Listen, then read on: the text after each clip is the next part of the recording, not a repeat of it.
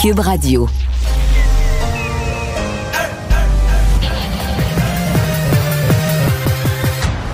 Mario Dumont. Organiser, préparer, informer. Les vrais enjeux, les vraies questions. Mario Dumont. Les affaires publiques n'ont plus de pour lui. Cube, Cube Radio. Bon après-midi tout le monde. Bienvenue à l'émission, bienvenue à Cube Radio. Euh, petite percée de soleil sur Montréal, ce qui veut dire qu'entre les nuages de cette semaine de pluie, peu importe où vous êtes au Québec, on peut toujours espérer que pendant quelques minutes ou quelques heures, euh, apercevoir le soleil. Profitez-en pendant qu'il passe. Salut Alex. Salut Mario. Euh, et qu'est-ce qu'on surveille dans l'actualité aujourd'hui? Ben, c'est fini pour le maire de Sorel pour l'instant. Il attendait la décision ce matin de la commission municipale et il va devoir se, se retirer. Ouais, et il pourra plus faire de politique pendant un an parce qu'il aurait espionné un greffier de l'hôtel de ville avec un dispositif d'enregistrement, une espèce d'histoire d'espionnage. Là, un peu en fait, dans l'enquête, on a compris au début, je pensais qu'il avait fait ça genre une journée ou quelques journées, mais c'est une longue période. Parle de plus d'un an, là. Exact. Il a fait ça pendant longtemps et lui dit, là, le maire- l'ex-maire, mais désormais, là, Serge Péloquin, dit avoir agi dans l'intérêt de la ville, pour l'intérêt public, en disant qu'il y a un devoir d'enquête auprès de ses employés puis des, euh, des fonctionnaires qui travaillent avec Non, lui. mais c'est vrai que ça se peut qu'il avait des motifs de croire que quelque chose allait pas. Mais là, c'est un ça, peu ça ne exagéré. ben, c'est ça. Ça ne l'autorise pas à agir de cette façon-là. Euh, c'est, c'est là qu'il y a un problème et surtout pas pendant une telle durée. Alors euh, voilà, il avait toujours dit qu'il allait respecter la décision du juge. On va rejoindre l'équipe de 100% Nouvelles. 15h30, Mario qui est avec nous depuis les studios de Cube Radio. Bonjour Mario. Bonjour. On a vu les travaux à l'Assemblée nationale, les libéraux qui ont profité là, des, des échanges avec euh, les, les caquistes de François Legault pour brandir en épouvantail la souveraineté. Est-ce que c'est vraiment une bonne poignée pour, euh, pour les libéraux à l'approche des élections? Ça fait désespérer un peu, c'est sûr, la première vue. Mais peux-tu reprocher à quelqu'un, là, euh, une recette gagnante, là, ça a marché tellement de fois, là.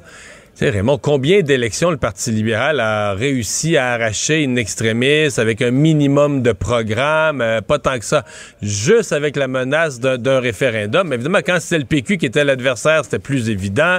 Puis quand le PQ disait on veut pas faire de référendum, il disait ouais, mais par la porte d'en arrière, il y a toujours la menace d'un référendum est toujours là.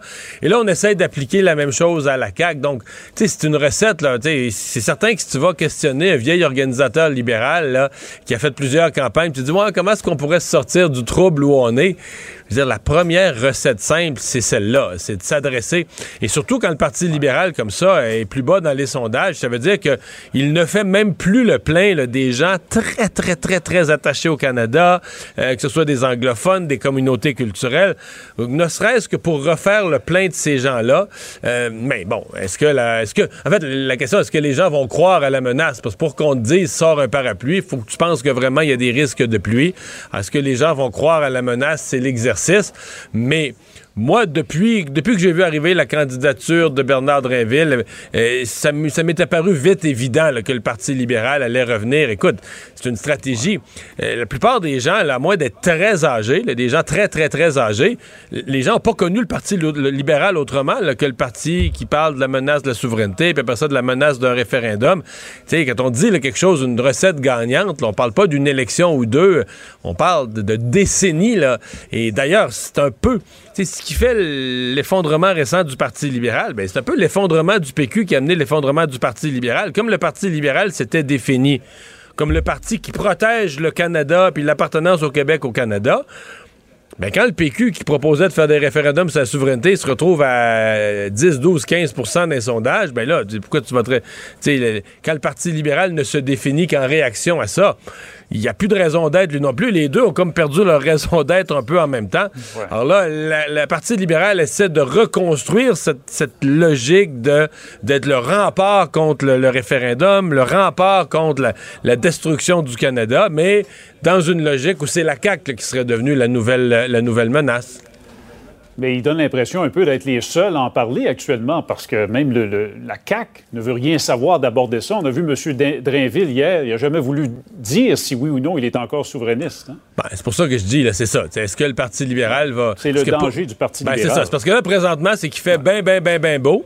Puis le Parti libéral dit sortez-vous un parapluie. Donc ils doivent convaincre les gens là, que, que la menace est réelle.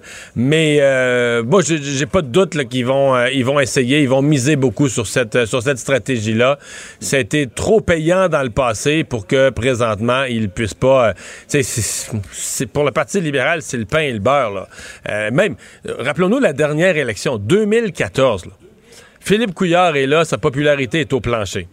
Euh, il, a pas, il recruté une équipe, mais c'est partiel. Il n'y a pas tout son monde. Il manque plein de candidats. Il y a plein de trous dans ses listes de candidats. Le Parti libéral a quitté le pouvoir en 2012. 2014, le gouvernement a été minoritaire. La période a été courte. Ils se sont choisis un chef. Ils n'ont pas eu le temps de bâtir un programme. Donc, le Parti libéral n'a pas de programme. Donc, il y a une équipe à trouer, pas de programme politique. Et il se présente à l'électorat. Et lorsque la campagne de Mme Marois, l'intervention de Pierre-Carl Pellado, souverainiste plus convaincu, lève le point, la campagne bifurque vers la menace d'un autre référendum sur la souveraineté. Les libéraux ont gagné, Raymond. Les libéraux ont gagné. Il n'y avait pas de sondage, pas de chef populaire, pas d'équipe, zéro programme. Où, il avait écrit, quelqu'un avait écrit quelque chose. Tu finis toujours par écrire quelque chose à la dernière minute, mais il n'y avait pas le temps de faire des, des vrais congrès d'orientation, rebâtir le programme du parti. Puis ils ont gagné avec ça. Mais quand je parle d'une recette gagnante, là, ils l'ont encore récemment. ils l'ont encore sur le bord du comptoir. Oui, oui, ils l'ont encore sur le bord du comptoir. Et c'est vrai que tout peut arriver dans le feu de l'action d'une campagne électorale, une déclaration, un geste maladroit. Ça peut euh, ranimer les vieux débats, effectivement. Euh, je parlais de Bernard Drinville il y a un instant. Vous avez reçu Paul Saint-Pierre Plamondon, le chef du Parti québécois, en entrevue ce matin. Mario, vous l'avez fait réagir sur l'arrivée à la CAQ de la nouvelle vedette, M. Drainville. On peut écouter ce qu'il vous a répondu. C'est triste. C'est tellement triste. Euh, Bernard Drinville invite la population à se dire que ça marche pas, personne n'en veut. La vérité, c'est que je pense que dans, les derniers six mois, j'ai jamais vu autant de chroniques, d'analyses et de discussions sur l'indépendance depuis que je suis en âge de suivre ça. Et euh, non seulement l'actualité nous ramène à l'indépendance, mais il y a une longue quête qui dure depuis les Patriotes. Il y a des sondages qui sont assez stables y a entre 30 et 40% de Québécois qui sont d'accord avec ce projet-là. Donc, de faire ce que le Parti libéral a fait, de faire ce que Jean Charest, que Jean Chrétien, que plein de gens ont fait toute leur carrière, c'est-à-dire dire aux Québécois, vous en voulez pas de ce projet-là, alors que le sens des responsabilités et surtout le sens de la vérité devrait nous amener à donner leur juste aux Québécois.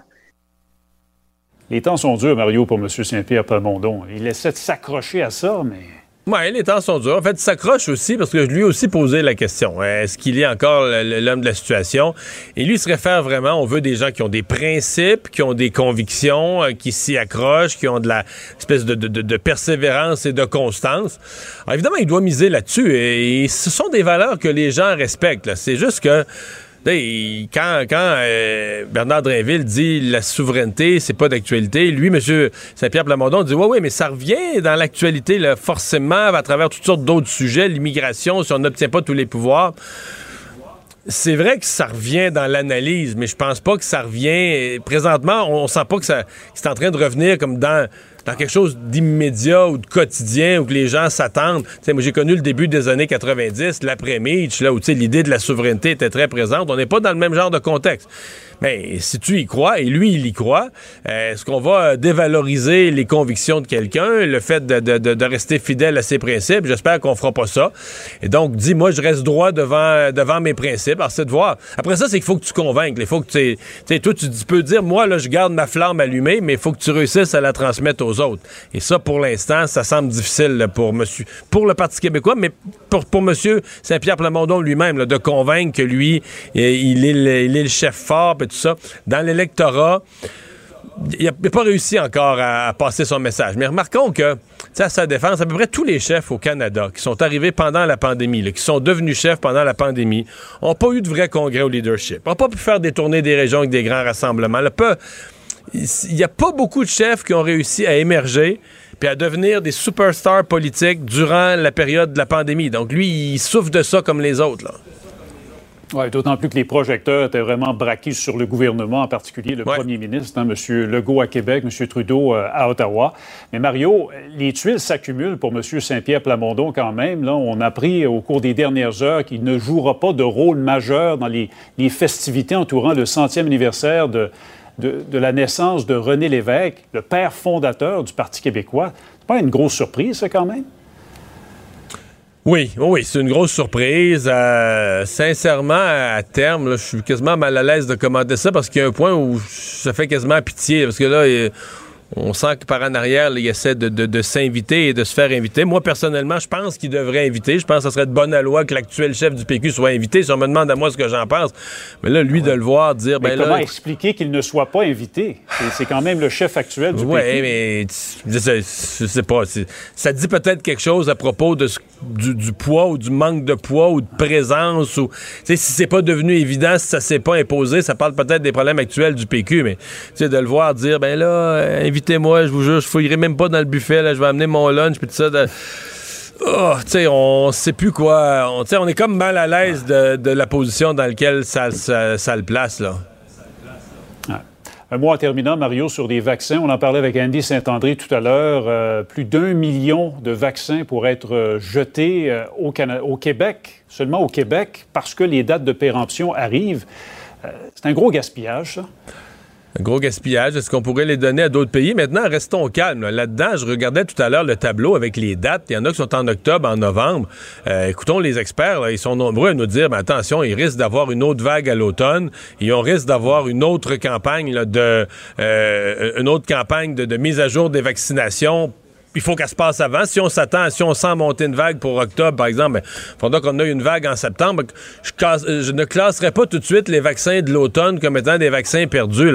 Euh, Il y a une probabilité bien réelle. J'ai de la misère à mettre un pourcentage. mais pro- Tous ceux qu'on voit là, euh, qui sont pour l'automne, à mon avis, il y a encore une possibilité qu'ils soient euh, fort utiles. Bon, les autres... euh, mais je suppose que... C'est à un moment donné, si tu veux, être prêt, tu veux être préparé, est-ce que c'est est-ce que c'est évitable jusqu'à un certain point ou est-ce que c'est inévitable? Si on en manquait, on chialerait, puis on ferait des reportages de scandales, les gens allaient se faire vacciner, puis il n'y avait plus de sais, C'est pas facile de faire arriver ça juste, juste, juste non plus. Mais pour ceux qui sont à l'automne, on va voir. hein. Je suis le premier à souhaiter qu'il n'y en ait pas d'autres vagues, mais peut-être qu'il y aura une autre vague, puis une campagne de vaccination qui sera organisée d'urgence pour euh, quelques semaines avant là, pour euh, reprotéger tout le monde. Et dans ce cas-là, ces vaccins-là vont être fort utiles. Un médecin en France nous disait à l'émission un peu plus tôt aujourd'hui que ça recommence à monter les cas en France. Alors, on va souhaiter que ce Même soit pas dans le cas les. euh, euh, J'ai vu quelque chose souvent, hier, même dans les égouts ici, là, dans les eaux usées, ici, c'est pas une grosse pointe, mais oups, c'est une petite pointe à la hausse déjà là, dans ces derniers jours. Alors, restez aux aguets. Merci beaucoup. Mario. Au revoir. À demain. Alors, Alexandre, dans les autres nouvelles, Ben, oh, on a appris aujourd'hui, même si tu le disais quelques secondes, la LCN, les cas semblent remonter tout doucement, puis qu'il pourrait y avoir peut-être une autre vague à l'automne. Ben, le masque ne sera plus obligatoire dans les transports en commun au Québec à partir du 18 juin. Ça a été là, annoncé puis officialisé aujourd'hui par le ministre de la Santé, Christian Dubé. Tout ça fait suite, évidemment, à une recommandation de la santé publique. Donc, de porter le masque dans les transports en commun, ça va rester un choix optionnel et personnel si vous décidez de le porter ou non, mais ça sera plus Mais à obligatoire. mon avis, ça va, le fait que ce soit plus obligatoire, ça va peut-être changer certains comportements. Mais je pense que dépendamment, parce qu'il y a une grosse différence. Des fois, tu prends le métro 11 h le soir, là, t'es deux dans le wagon. Bon, là, Ouais. euh, un à chaque bout du wagon, je pense que c'est correct pour le masque. Mais entassé dans l'autobus, à mon avis, il y a bien des gens qui, À l'heure de à l'heure de pointe, ouais. là, euh, quand t'as du monde debout, t'as du monde partout, t'as du monde à, à 18 pouces de ta face, à mon avis, il y en a qui vont continuer à le porter à, à ce seul endroit parce que il y a pas beaucoup d'endroits où t'es, même dans un magasin, t'es pas beaucoup d'endroits où t'es, t'es tassé comme dans le transport en commun, là. Et c'est pour ça que c'est un des derniers endroits là, où ça restait obligatoire. On rappelle que c'est encore recommandé par la santé publique pour les personnes qui sont vulnérables en état de leur raison de santé ou de leur âge, entre autres. Donc, ça va rester choix personnel. Peut-être qu'on va en voir de moins en moins, mais moi, je peux te dire, Mario, je prends le métro tous les jours. Puis déjà, là, ça fait deux, trois semaines que la moitié des gens, au moins que je vois, ils, ont- ils en ont plus de masque. Puis les, gens ne le mettent pas, puis il y a Puis personne. les gens de la sécurité courent plus après ça. Il y a personne, y a pas personne qui vient les avertir dans tous les cas. Ouais. Alors, c'est c'est peut-être plus euh, officieux qu'officiel. Bon. Euh, ce jeune homme, jeune garçon là, qui a été écrasé par une, euh, une pelle à Québec, on avait, on avait parlé surtout du, du héros, là, du bon samaritain qui avait soulevé la pelle, il avait probablement sauvé la vie. Mais là, c'est le père du jeune homme qui prend la parole et qui est pas de bonne humeur là, contre les, la façon dont le chantier était géré sur, dans ce parc. Ouais, monsieur Riyad Ferjani, qui est le père du petit garçon de 10 ans qui a été euh, écrasé accidentellement par ce godet, l'espèce de grosse pelle qui va au bout d'une pépine, qui est tombée tombé sur lui, qui là dénonce euh, véritablement les pratiques, hein, les entrepreneurs qui ont laissé non seulement leurs équipements sur le chantier, mais aussi le fait qu'il n'y avait rien autour pour empêcher les enfants nécessairement d'aller y accéder. La Ville de Québec, elle, de son côté, affirme qu'il y avait un surveillant du parc qui a demandé à plusieurs reprises au groupe d'enfants de ne pas s'approcher du chantier. Selon la version du petit garçon, il n'y avait jamais eu d'avertissement de ce surveillant-là. Et là, depuis l'accident, maintenant... Mais le surveillant était plus là. Euh, c'était pas clôturé complètement. Il y avait des clôtures, mais les clôtures étaient ouvertes. Donc, c'était ouvert, et accessible. Alors, et là, depuis... Et, et l'appel, semble-t-il, était placé d'une manière où généralement, là, ça, je peux pas, il faudrait avoir des spécialistes de machinerie lourde, mais où on dit, tu laisses pas ta pelle comme ça, un peu comme en équilibre, là, tu sur, sur le rond, sur le rond de la pelle qu'elle pourrait ça. basculer. T'as Sur- mis sur le côté. sur l'espèce de demi-lune qui, qui a donc permis à l'appel de basculer sur le, le- le jeune garçon qui, tu le disais un peu plus tôt, mais a probablement peut-être survécu seulement grâce à l'intervention de Cédric Durand, ce bon samaritain qui est passé puis qui a trouvé la force de lever l'appel. Pour l'instant, Mais moi, là, le père m'a raconté l'histoire ce matin. J'avais jamais réalisé que le jeune avait été. Moi, je pensais que M. Durand, il passait, là. Que le jeune, genre, l'appel est tombé, tout le monde a crié, puis genre, euh, mettons, 40 secondes après, il a levé l'appel. Non, non. Les jeunes étaient seuls, voyaient pas d'adultes à distance de vue. Les, jeunes sont partis à la course dans la direction où il leur apparaissait le plus probable de trouver un adulte. Euh, ont trouvé M. Durand. Ils ont expliqué la situation. Donc, on compte en minutes, là. Deux, trois minutes, se rendre à la rue, rencontrer M. Durand, y expliquer, et recourt en direction inverse, revient vers l'appel, et lui lève l'appel. c'est pas pour rien que l'enfant est en détresse respiratoire. Là, ça a duré quand même là, un bon ben, moment. plusieurs, mettons 5, 6, 7 minutes. C'est long, en dessous d'une pelle, c'est long en c'est dessous d'une pelle, ce nombre très, de minutes-là. là. Donc, euh, ben, il n'exclut pas pour l'instant là, le père de poursuivre la ville s'il le faut. Donc, euh, on verra comment ce dossier-là se réglera. Et euh, une histoire de d'ado qui euh, a volé une camionnette et est parti en cavale. Qu'est-ce qui est arrivé exactement? Tout ça s'est passé à Saint-Jean-Baptiste, en Montérégie. Euh, c'est une histoire assez spectaculaire, là, qui a fini de manière spectaculaire, du moins un adolescent de 17 ans qui est arrivé pour voler un pick-up cette nuit. Il y avait son permis, même pas, on sait pas. On sait pas, vers 4 heures du matin, qui est arrivé puis qui a volé là, un camion, un pick-up, et c'est le propriétaire qui a été réveillé par le bruit du moteur qui s'est mis en marche, qui a appelé la police. Et lorsque les policiers ont tenté de l'intercepter, ben le jeune homme a décidé de- d'en faire fi et de continuer tout droit. Et donc, ça a déclenché une poursuite policière sur près de 20 km. Il y a même un tapis de clous qui a été utilisé sur la route 227 pour tenter de le faire stopper. Et le conducteur, pour l'éviter, là, s'est jeté dans un fossé et a même poursuivi Mario la, la- la fuite à pied par la suite. Donc, les policiers ont dû courir après à pied, ont fini par le rattraper et donc là va euh, se voir libéré pour comparaître prochainement devant la justice. Mais c'est rare qu'on voit une poursuite comme ça là, en pleine jeune nuit de sur le toit. 17 ans, mais c'est aussi que tu dis, ouais, là, je sais pas où il en était dans le statut de son permis de conduire, mais d'après moi, si à 17 ans, t'as- mettons qu'il a son permis, tu as le droit à zéro alcool, le moins de points de démérite, etc. C'est pas conseillé d'aller voler un- non, une voiture pour faire une vol poursuite. de véhicule, poursuite policière, conduite dangereuse, etc., etc., etc. D'après moi, il va être quelques mois ou quelques années à, à se faire conduire par ses chums, là. Ça commence mal, un dossier de conduite, c'est sûr.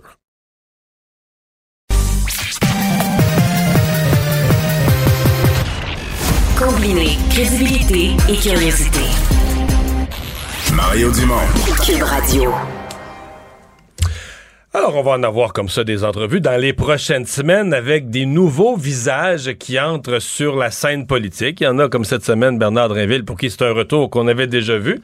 Mais il y en a d'autres qu'on a connus autrement, mais jamais vus dans cette sphère qui est la politique. C'est le cas de mon prochain invité, euh, qu'on a connu en humour. Euh, D'autres l'ont peut-être vu dans la série Autisme bientôt majeur, là, euh, avec son, son fils, euh, Mathieu Graton, humoriste, qui se présente pour le Parti libéral sur la rive sud dans la porte. Salut Mathieu. Ben salut, comment ça va? Ça va très bien. Alors vous, euh, une nouvelle aventure complètement là? Oui, oui, c'est tout nouveau. Euh, C'est, c'est, c'est pas dans mes cordes, c'est pas dans mon CV actuel. Si on regarde ce que j'ai fait dans le passé, il n'y a pas euh, implication politique euh, et militantisme. Il n'y a pas ça. Même pas un petit peu qu'on n'aurait pas su. Vous avez jamais congrès politique, jamais, jamais, jamais là. Non, je me suis toujours informé à plus qu'un endroit. J'ai toujours eu plusieurs sources. Puis je me suis toujours intéressé, un peu comme chaque citoyen, au minimum à la politique, Euh, des fois, dans certaines élections qui me palpitaient un peu plus, j'allais euh, dans le tas de la DQ, entre autres. Là. Il, y a, il, y a eu, il y a eu des périodes où hop, il y avait quelque chose d'intéressant qui se passait. Bon, je m'intéresse à, ces moments-là, mais j'ai jamais été politisé. Euh, on m'a pas vu dans ces rencontres-là, non. Ce qui ouvre la question, pourquoi maintenant? Pourquoi l'engagement? Puis pourquoi un engagement plus fort au point de vouloir devenir député? Ben, ben, pour les gens qui me connaissent, pour les gens qui me connaissent pas, je vais expliquer un petit peu en quelques secondes mon, mon parcours de, de militant. Moi, je suis pas un militant politique, je suis un militant pour les droits et les intérêts des personnes autistes. Euh, mon fils est autiste, il y a 20 ans.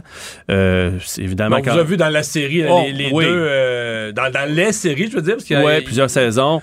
Puis, tu sais, on, on l'a jamais caché. Puis, nous, on en parle, mon ex Patricia Parker et moi, depuis longtemps. Puis on, s'est rendu compte qu'il y a beaucoup de familles, en tout cas je me suis rendu compte qu'il y a beaucoup de familles qui, vivent des enjeux avec ça. Donc une des raisons principales pour, euh, pour lesquelles je me présente en politique, c'est que dans le passé, j'ai essayé de monter des projets.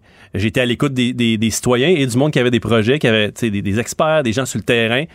Puis malheureusement, récemment, dans l'histoire euh, récente euh, du Québec, il y a d'excellents projets qui, qui venaient régler beaucoup de choses au niveau du répit, au niveau de l'emploi pour ces personnes-là qui n'ont pas eu d'oreille attentive euh, au gouvernement. Fait que c'est sûr que j'aurais pu. C'est tombé à l'eau, c'est resté lettre morte. C'est tombé à l'eau. Euh, j'ai perdu mon temps, j'ai fait perdre du temps à des gens. J'avais formé des équipes. Fait que là, j'avais deux choix. Je continue à essayer de monter des projets ou je fais mes propres affaires, je continue mes conférences, mes spectacles, mes, mes trucs web, puis j'arrête de m'impliquer parce qu'il n'y a pas d'oreille attentive. J'ai décidé de, de me dire, euh, dernière tentative de changer les choses avec les deux pieds dans l'Assemblée nationale. Je pense que je pourrais être un, une courroie de transmission pour ces familles-là. Euh, pour, euh, pour, pour le répit, pour les familles touchées par l'autisme ou d'autres handicaps. Ça touche, ça touche autre chose. Puis en même temps, je me suis, avant de dire oui à me lancer dans cette aventure-là, je me suis posé la question euh, puis la réponse est venue rapidement. Y a-t-il d'autres choses qui m'intéressent que, que, que, les personnes autistes? Bien évidemment, oui. Moi, j'ai toujours été un gars euh, de solutions, un gars d'idées. J'aime organiser des brainstorming. Il n'y en a pas de problème sans solution. Puis, euh, je trouve ça le fun de débattre sur des sujets je pense que dans la circonscription dans laquelle je me présente, euh, je, peux apporter, je peux apporter ma créativité. Euh, on va y revenir à la circonscription tantôt. Euh, est-ce que c'est vous qui avez lancé une, ligne au Parti libéral, mis une ligne à l'eau au Parti libéral? Est-ce que le Parti libéral qui a lancé une ligne à l'eau? Ou est-ce que vous avez travaillé avec eux sur le dossier des, des, des, autistes tout à coup, de la discussion sur un dossier, on est arrivé à la discussion sur un engagement? Ben en fait, quand j'avais fait une lettre ouverte l'année passée euh, au gouvernement pour dire mhm. vous en parlez jamais, le mois de l'autisme encore une fois vient de se terminer, il n'y a rien qui se passe. J'ai fait une lettre ouverte, j'ai dit que j'avais des projets, les premiers et les seuls à peu près à m'avoir donné un intérêt et à m'avoir mentionné que dans leur prochaine euh, euh, le prochain programme, la prochaine plateforme avait des choses pour ces personnes-là. C'est le Parti libéral. Fait que j'ai été forcé. Non, vous, vous avez écrit une lettre au public, une lettre ouverte, une lettre à tout le monde, au gouvernement. Non, non, c'était pour le gouvernement parce que il se passait rien. Je veux dire, moi, ça fait 20 ans que mon fils est autiste, là, puis je le vois bien. Il n'y a, jamais d'annonce. Ils sont jamais dans le top 5 des priorités. Puis pourtant, hmm. les, les, jeunes euh, avec des handicaps. Puis seul le Parti libéral, dans tous les partis, a montré un intérêt. A montré un intérêt et a eu de l'écoute sincère. Euh, il y a la, la, députée de Westmount euh, Saint-Louis, Jennifer Macaron. qui vit la même chose. Là. Il y a deux enfants autistes qui militent pour ça, qui milite aussi pour d'autres choses comme la diversité. Euh, c'est elle qui m'a qui, qui m'a qui m'a contacté tout de suite pour me supporter dans ces projets-là. Mes projets ont pas eu d'écho euh, mm. à la CAC. J'ai pas eu une belle expérience avec le ministre Jean Boulet. Puis j'ai eu un, constat triste de la part du ministre Carman qui pense que tout va bien parce que M. Graton, il y a déjà un programme qui existe pour ça. Puis M. Boulay, oui, oui, je vous promets ceci. Puis neuf mois plus tard, je vous ai jamais promis ceci. Fait que, tu sais... Mais vous vous présentez pas par vengeance, quand même. Pas, tout, pas du tout. Je me présente, comme je le disais au début, je veux encore euh, une, ultime chance de montrer au Québec qu'on peut monter des projets. Puis tu sais, mettons, là, mettons, mettons que je suis élu. J'ai, je monte un projet, j'ai une équipe, le Parti libéral. Bon, c'est super, j'ai déjà une équipe pour, euh, euh tu sais, une équipe solide, là, je veux dire, euh, dans l'aile parlementaire. Bon, on monte un projet, on le budget, on prouve que ça peut changer les choses. Puis là, le gouvernement dit non ben là, on va pouvoir dire aux citoyens, ben regardez, je, vous l'avais dit, ça, ça les intéresse pas d'aider ces gens-là parce que ces gens-là, ils vont pas voter d'ailleurs. Hein? Euh, les personnes avec une déficience puis les personnes autistes, c'est pas intéressant de leur offrir quelque chose euh, en campagne électorale. Puis hmm. c'est ça. Mon contact avec la CAQ a pas été bon, mais c'est le contact humain avec Jennifer Macaron, mais avec Dominique Anglade aussi, qui est venu me convaincre à la fin, parce que tu te lances pas, je pense que vous le savez, on se lance pas en politique juste pour le fun puis passer le temps. C'est tout un engagement, c'est des sacrifices. Mais Dominique me toucher. Euh, moi, euh, je la vois comme une, euh, une première ministre. Contrairement aux autres chefs qui se chicanent, moi j'ai la chicane, j'aime pas ça. Euh, j'ai l'arrogance aussi. Cette chef-là, pour moi, elle a toutes les qualités euh, requises pour gouverner. Vous me parlez de l'intérêt du Parti libéral pour votre cause, qui vous ont démontré, des, Ouais. des- des personnes. Mais on adhère à un parti, c'est quand même une philosophie politique. Là, de vous, vous l'attachement au Canada, partagez-vous, l'attachement au Canada du Parti libéral, les valeurs du Parti libéral? C'est-tu des questions que vous vous êtes posées? Ben oui, c'est ça, je suis allé m'informer. euh, Puis je, je- comme je vous disais, je suis un petit peu la politique assez pour savoir que le Parti libéral est le, est le seul parti fédéraliste euh, assumé, puis euh, pour toujours, là, on va se le dire. Bon, ben c'est clair que... Vous votez non à deux mains au dernier référendum, mettons, là, en 95? En 95, j'ai voté oui. OK. Puis, je, je veux dire, moi, là, je veux dire, j'ai jamais voté comme mes parents. Tu sais, il y a du monde qui vote. Ah, moi, je- je- toute ma vie, j'ai voté pour ce parti-là. Ben, tant mieux pour vous autres si tous les programmes vous ont toujours plu à 100% Moi, quand quelque chose me plaît, je me donne le droit de changer d'idée. Puis là, on parle en 95, j'ai voté. Ah J'avais fait- 19 ans. Puis euh, sûrement que c'était populaire euh, sur ma rue, dans, dans ma ville, puis j'ai voté oui. Euh, on parle ici de 27 ans plus tard, à peu près. Euh, On est rendu ailleurs. On est rendu ailleurs. J'ai jamais voté pour le, le Parti libéral. Jamais une fois? Jamais une fois. Euh, Ah, vous euh, présentez pour un parti que vous n'avez jamais voté pour. mais qu'est-ce qui est grave là-dedans? Ah, il n'y a rien de grave là-dedans. Si je m'identifiais pas au Parti libéral d'il y a 4 ans ou d'il y a 8 ans, ben, je suis quand même fier de dire que je Sous Dominique Anglade.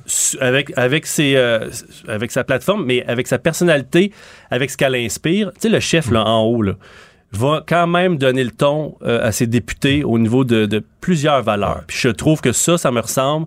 Moi j'ai le goût d'être représenté par cette femme là puis oui oui j'ai aucun problème à, à voter libéral à me présenter pour le parti libéral. Puis dans 20 ans là ben, on se reparlera. Peut-être que je voterai pour un autre parti. Qui sait? Peut-être que tu serais rendu chef du Parti libéral? Ben, j'ai Premier des- ministre du Québec, Oui, j'ai des croûtes à manger Ah parce oui, que c'est tout un. euh, Non, mais, euh, S'il vous plaît. euh, euh, personne, euh, question sur le, le Parti libéral, mais pas tellement sur les politiques, plus sur le contexte.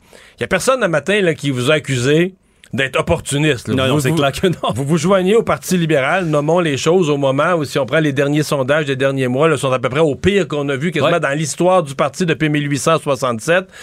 Ça vous fait pas peur? Vous dites pas, là, j'embarque dans un train au mauvais moment. Il me semble qu'à plein d'époques, le Parti libéral était toujours sûr de gagner les élections. Puis là, ça n'a jamais été aussi mal. Puis là, vous, vous dites, c'est le temps, on embarque. Ben, ça, non, ça me fait pas peur parce que, bon, premièrement, là, c'est des sondages. Tu sais, on, quand les sondages sortiront euh, deux semaines avant euh, les élections, ben là, on pourra se reparler. Je pourrais dire, ouais, bon, finalement, euh, notre travail a, a porté fruit ou a pas porté fruit, mais ben non. Puis justement, j'ai pas l'air d'un opportuniste. Euh, tu sais, les gens peuvent comprendre que je m'en vais là. Je m'en vais pas là parce que je me cherche une job, parce que euh, je suis mieux d'aller appliquer ailleurs. Là. Je- je- selon les sondages, j'aurais aucune chance, là, tu sais, ou euh, en tout cas. Mais non, euh, honnêtement, pour moi, c'est c'est pas. Euh, euh, ça, ça fait pas de différence que le parti. Vous y croyez, vous y allez. J'y crois en ce moment. Puis, tu sais, même s'il était plus avantageux d'aller pour le Parti libéral il y a 8 ou 10 ou 12 ans sous une autre euh, euh, chefferie ou une autre euh, attitude, ou, euh, tu sais, on, on se le cachera pas, là, tu sais, euh, je veux dire. euh, Sous Jean Charest, vous seriez pas allé? ben, je vous l'ai dit tantôt.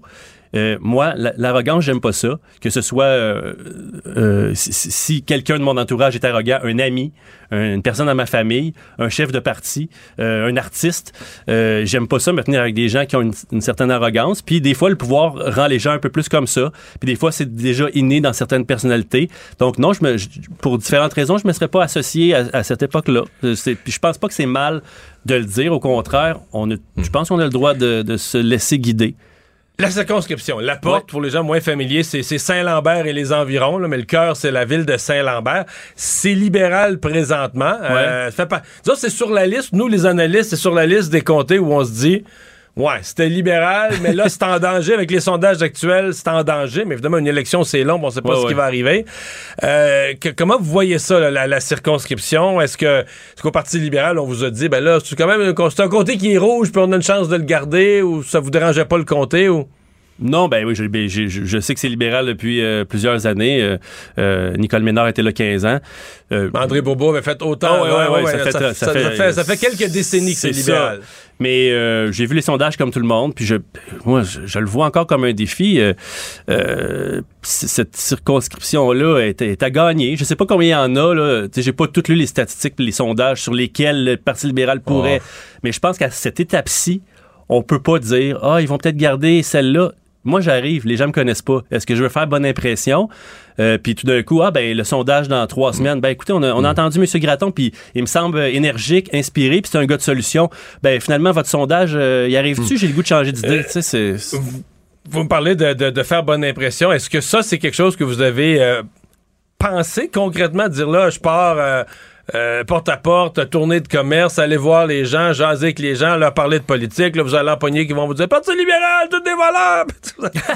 vous allez Tout sans exception. Je vous avertis, je vous avertis. là, Ouais, je le vois déjà, Non, mais euh, vous êtes prêts à ça? Ben oui, je suis prêt. Ben c'est sûr, tu sais, euh, se faire virer de bord, c'est jamais le fun. Puis il y a des gens que t'as- tu aurais beau leur dire, non, mais écoutez-moi, ben, ils, ils ont pas le goût, puis ils vont voter de la même façon toute leur vie. Puis je respecte ça. Mais euh, oui, je vais faire la job euh, difficile du porte-à-porte. Je vais essayer de trouver d'autres façons aussi, mais tu sais, parler au monde. euh, D'ailleurs, j'ai fait beaucoup de tournages dans cette dans ma carrière d'animateur sur la rive sud, dans le coin de Saint-Lambert, Longueuil, dans le coin de Brossard aussi. Puis on allait là parce que moi, ma job d'animateur, c'était de rencontrer les gens dans la rue et de leur faire essayer des choses. C'est ça ma job. Fait j'ai cette facilité-là d'approche. Puis je vais rester authentique, c'est-à-dire si quelqu'un ne veut pas me parler, je vais pas le forcer. euh, ce que je veux montrer en étant présent dans la porte, c'est que je m'implique pour vrai, que j'ai des idées pour vrai et que je suis euh, potentiellement un député qui peut faire la différence par, euh, par mon historique, qui a des projets, en plus des projets du parti, j'ai des projets personnels, j'ai des causes qui me tiennent à cœur.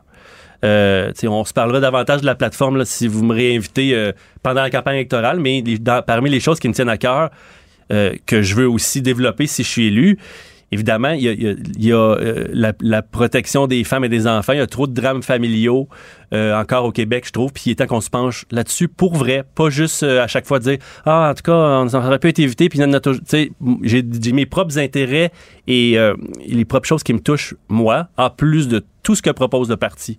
Donc je pense que je suis un candidat qui euh, qui arrive avec, euh, j'oserais pas dire un, un un vent de fraîcheur, je le dirais pas de moi-même, mais bon, j'ai de le dire.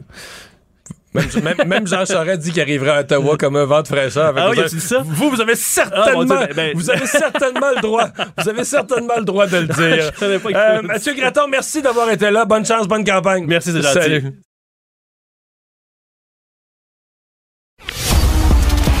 Les vrais enjeux, les vraies questions. Les affaires publiques n'ont plus de secret pour lui. Mario Dumont. Vous avez 24 minutes dans une journée. Tout savoir en 24 minutes. Pour s'informer et comprendre en 24 minutes, ici Mario Dumont, en compagnie de Vincent Dessureau, des studios de Cube Radio, la station d'affaires publique de Québecor. Voici Tout savoir en 24 minutes. Tout savoir en 24 minutes. Alors, c'est officiel, à partir du 18 juin prochain, le masque ne sera plus obligatoire dans les transports en commun partout au Québec suite à une recommandation de la santé publique. C'était une des dernières mesures hein, de port du masque. C'est pas la dernière obligatoire, si je ne m'abuse, là, qui reste, à part peut-être les hôpitaux et autres endroits Ouais, les lieux de soins, sensibles. Les lieux de soins. Donc, c'est une des dernières mesures là, pour le grand public qui va tomber, symbole que la pandémie, ben, c'est peut-être, on l'espère, on croise les doigts, derrière Mais nous. moi, personnellement, c'est probablement un des derniers endroits où je, je le garderais. C'est-à-dire, Mm. euh, si je prends le métro à 11h le soir puis qu'on est deux dans le wagon, c'est correct. Là. Mais euh, dans les heures achalandées d'autobus ou de métro, c'est un des endroits où je me poserais même pas la question. là. Parce que là, t'es es vraiment embarqué sur le monde, euh, relativement proche et longtemps. Ouais, quand t'es entassé, c'est sûr qu'il peut y avoir plus de risques de propagation. Surtout en ce moment, c'est l'été, ça va bien, mais est-ce qu'à l'automne, on risque peut-être de voir une remontée des cas? C'est fort possible. Ça fait partie de l'espèce de cycle pandémique qu'on a vu dans les dernières années. C'est normal, l'été, fait chaud, on est à l'extérieur, c'est bien aéré.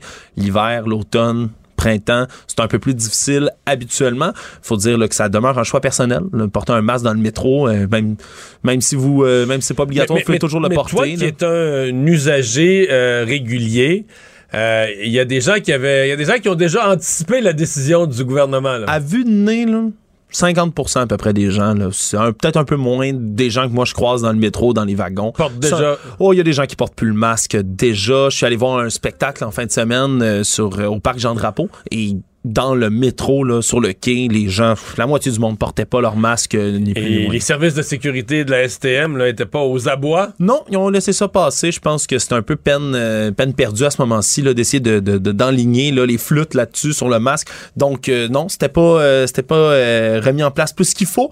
Mais va falloir voir hein, si ça va euh, continuer dans cette direction-là, si les gens vont garder le masque, vont le- l'enlever. On rappelle quand même que pour les gens qui ont un état de santé fragile ou qui sont d'un âge recommandé. d'un âge ouais. avancé, c'est encore recommandé. Toujours sur la pandémie, il y a, selon les informations qui ont été apprises par nos collègues de TVA, à peu près un million de doses de vaccins contre la COVID-19 qui vont expirer le mois prochain et donc, s'ils ne sont pas utilisés, ben, pourraient être détruites. C'est 107 000 doses à date depuis le début de la pandémie qui ont été détruites en raison de leur date d'expiration. Et donc, en ce moment, oui, on a 3 millions de doses de disponibles pour ceux qui veulent se faire vacciner. Et pour le mois prochain, là, en juin, 160 000 doses de vaccins de Moderna qui vont expirer, 860 000 après ça en juillet. Du côté de Pfizer, c'est en octobre que ça va aller la date d'expiration, 400 Ouais, 000. ce sera à voir parce que ben on a toujours dit quand il y aura une autre vague, il y aura euh, il y aura probablement ben, en fait on va essayer de, de précédant la vague d'organiser une, une campagne de vaccination. Donc c'est pas impossible que certains de ces vaccins là soient encore euh, nécessaires. C'est dans les tubes du ministère de la Santé Ouais, d'ailleurs. maintenant, si campagne. on en. Je sais pas si c'est évitable d'en perdre quelques-uns. D'après moi, si on faisait le tour de tous les pays qui ont vacciné, euh, faut que tu te fasses des réserves. Tu peux pas te permettre de manquer de vaccins. Tu sais pas exactement au, tu sais, au chiffre près là, combien de personnes vont aller chercher chacune des doses. Donc, est-ce que tu peux faire arriver ça euh, au chiffre exact? C'est sûr que c'est plate, puis on se dit il y a des pays où ils n'ont pas de vaccin, mais quoi que c'est de moins en moins vrai, là. Mais euh, je sais pas si c'est vraiment évitable de. Tu sais, tu pourrais faire, jamais faire arriver ça juste là. T'as des millions de personnes à faire vacciner au Canada. Tu sais pas quel pourcentage vont se présenter. Ouais, ça peut sembler difficile, surtout qu'au début de la pandémie, on n'était tellement pas dans cet état d'esprit-là. Non, On mais là, voulait, chaque on vaccin cherchait les était vaccins, précieux, chaque mais- dose était précieuse. C'est signe quand même qu'on a bien évolué dans la pandémie et qu'on n'est plus du tout au même endroit. Aujourd'hui, le maire de Sorel a été jugé inhabile à exercer ses fonctions et pourra plus faire de politique pendant un an. Tout ça après avoir espionné un greffier de l'hôtel de ville à partir d'un dispositif d'enregistrement. Ça a été tranché aujourd'hui en cour supérieure. Et donc, au palais de justice de Sorel-Tracy, le maire Serge Péloquin, lui, a accepté la décision, comme il avait dit euh, pendant longtemps qu'il ferait, même si, selon lui, les pouvoirs de surveillance qu'il avait en tant que maire auprès de ses fonctionnaires, auprès des employés de la municipalité, lui permettaient dans sa tête de pouvoir faire ça. je, Mais pense, ouais. je pense qu'il confond deux choses. Je- suis pas au courant des détails, mais ça se peut qu'il y avait motif. Ça se peut que son greffier n'ait pas tout fait parfait ou qu'il comme on dit, qu'il y avait motif à vérification. Mais mettons que tu as un employé qui, qui, qui- ce qu'il fait, ou tu dis peut-être qu'il nous joue dans le dos, peut-être qu'il joue dans le dos de la ville. Ça t'autorise pas n'importe quoi. Là. Pour faire de l'écoute électronique, tu as besoin de l'autorisation d'un juge. Il y a seulement certains corps policiers qui peuvent faire ça. Tu tu peux pas. euh, un employeur peut pas mettre des micros tout partout dans le bureau de l'employé puis euh, l'espionner. Puis avec. euh, donc, ce qu'il a fait, c'est pas. Pas parce que tu avais des raisons de t'inquiéter de quelque chose que tu es autorisé à faire n'importe quoi. Donc, ce qu'il a fait pour un maire, c'était drôlement problématique. Et moi, au début, je dois avouer, je pensais que, bon, je me disais, il a écouté ce qu'il pensait, est-ce qu'il a écouté une conversation, une réunion, quelques jours? Non. Là, les, Sur une disposi- longue durée. Les dispositifs ont été installés sur plus d'un an C'est beaucoup dans de le conversations à écouter. Dans le bureau du greffier. Ce que je je suis pas familier, je pense qu'ils ils écoutaient pas tout le temps, mais il y avait un dispositif à distance sur son cellulaire où ils pouvaient les partir les enregistrements, en tout cas. Tout ça à partir d'un meuble surélevé où il y avait cet appareil-là dans le bureau du greffier qui était là depuis, depuis plus de 20 ans là, à l'hôtel de ville. Donc c'est pour ça que, euh, je, je- sincèrement, j'étais pas surpris de la recommandation de la commission municipale de destitution. Je suis pas surpris que le juge, une fois que une- ben, c'est pas, pas une destitution, en c'est une suspension pour un an, une inhabilité à siéger pour un an. Euh, Qu'est-ce qu'on va faire avec ça du côté de Sorel? Est-ce qu'il pourrait, lui, dire, ben moi, je me retire pour un an, je reviens? Je vois pas ça. Moi, je pense pas que ce soit possible. Mais euh, on va voir ce qui se passe. Pour l'instant, Sorel, c'est silence. Là. C'est silence radio pour l'instant du côté de Sorel et en, tout en reconnaissant qu'il a agi de manière imprudente, là, comme je le dis. Monsieur Péloquin qui continue de marteler qu'il a fait ça, lui, dans le bon intérêt de la ville et cherchait vraiment à faire un- le bien. il était quand même aimé des médias, là, le maire Péloquin, parce que c'était un personnage assez coloré. Je pense qu'il avait été agent d'artiste. Sur toutes sortes de sujets, euh, veut dire, il était disponible, il aimait parler aux médias, parlait Ouais. avec, euh, avec du bagou tout ça. Mais bon, là, voilà qu'il ne peut plus siéger. Aujourd'hui, trois jours après l'accident grave qui a blessé son enfant de 10 ans, il y a un père qui a dénoncé là, le manque de sécurité autour d'un chantier qui était fait sur un terrain de baseball dans un parc municipal à Sainte-Foy qui entourait la machinerie lourde. C'est cette histoire dont on vous a parlé un peu plus tôt cette semaine où un petit garçon de 10 ans, dimanche, a été écrasé en dessous d'un godet, cette pelle qu'on installe au bout de la machinerie là, lourde de pelle mécanique. La là, pelle de la pépine. La pelle de la pépine, on Mais va là, dire était comme ça. décroché, il n'y avait plus de pépine. Il y avait juste la pelle déposée là, puis déposée pas sur le côté, là, déposée comme sur le. La sur- partie en demi-lune, un Sur le rond, là, la demi-lune, ce qui, ce qui peut, même si c'est très lourd, ça peut basculer. Mais Et c'est ce qui est arrivé. ça peut basculer, ça a basculé sur euh, l'enfant. Ouais, sur l'enfant, puis qui pendant plusieurs minutes est resté coincé en dessous en détresse respiratoire, a probablement eu la vie sauve, là seulement grâce à l'intervention d'un bon samaritain, Cédric Durand de son nom, qui passait par là, qui a réussi euh, à trouver la force de soulever la pelle qui est extrêmement lourde. Donc l'enfant là, qui a des blessures notamment aux jambes là, a été transporté à l'hôpital. Maintenant, il prend du mieux, mais le père, selon lui, là, le site était complètement ouvert, même s'il y avait une clôture autour, il y avait des accès qui étaient extrêmement faciles un peu partout. C'était une clôture incomplète, donc les enfants avaient accès. La ville dit qu'il y avait un surveillant de chantier. qui aurait même demandé aux enfants de pas jouer dans ce coin-là. Les enfants de Nissa, là, que c'est jamais arrivé. Du côté Bon. des enfants, on dit que non, on n'a jamais demandé euh, de cesser de jouer dans ce coin-là. Même si la ville de Québec, pour l'instant, se désole du malheureux incident, puis disent qu'ils vont redoubler de vigilance. Du côté de M. Ferjani, on n'écarte pas la possibilité là, de faire une poursuite peut-être contre la ville de Québec.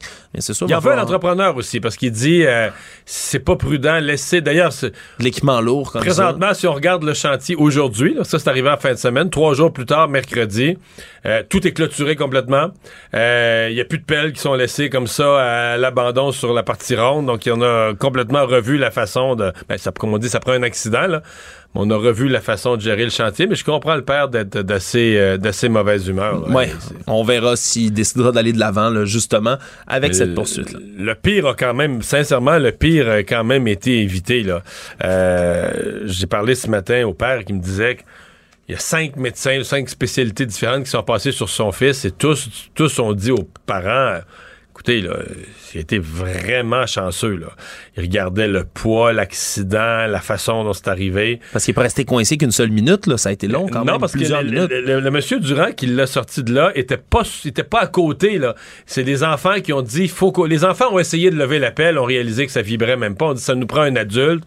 ont couru chercher l'homme. Donc, les enfants ont essayé une minute ou deux eux-mêmes, ont couru en dehors du parc pour aller à la rue une couple de minutes encore, ont dû expliquer au monsieur, euh, tu sais, euh, il se passe quelque Vite, chose. vite, vite, dépêchez-vous. Et là, lui est retourné. Donc, l'évaluation du père, c'est en, euh, entre 5 et 7 minutes dans cet ordre de grandeur-là, entre le moment où la pelle est tombée sur le jeune puis le moment où on a pu le sortir de sa position fâcheuse. Effectivement, donc le pire a été évité.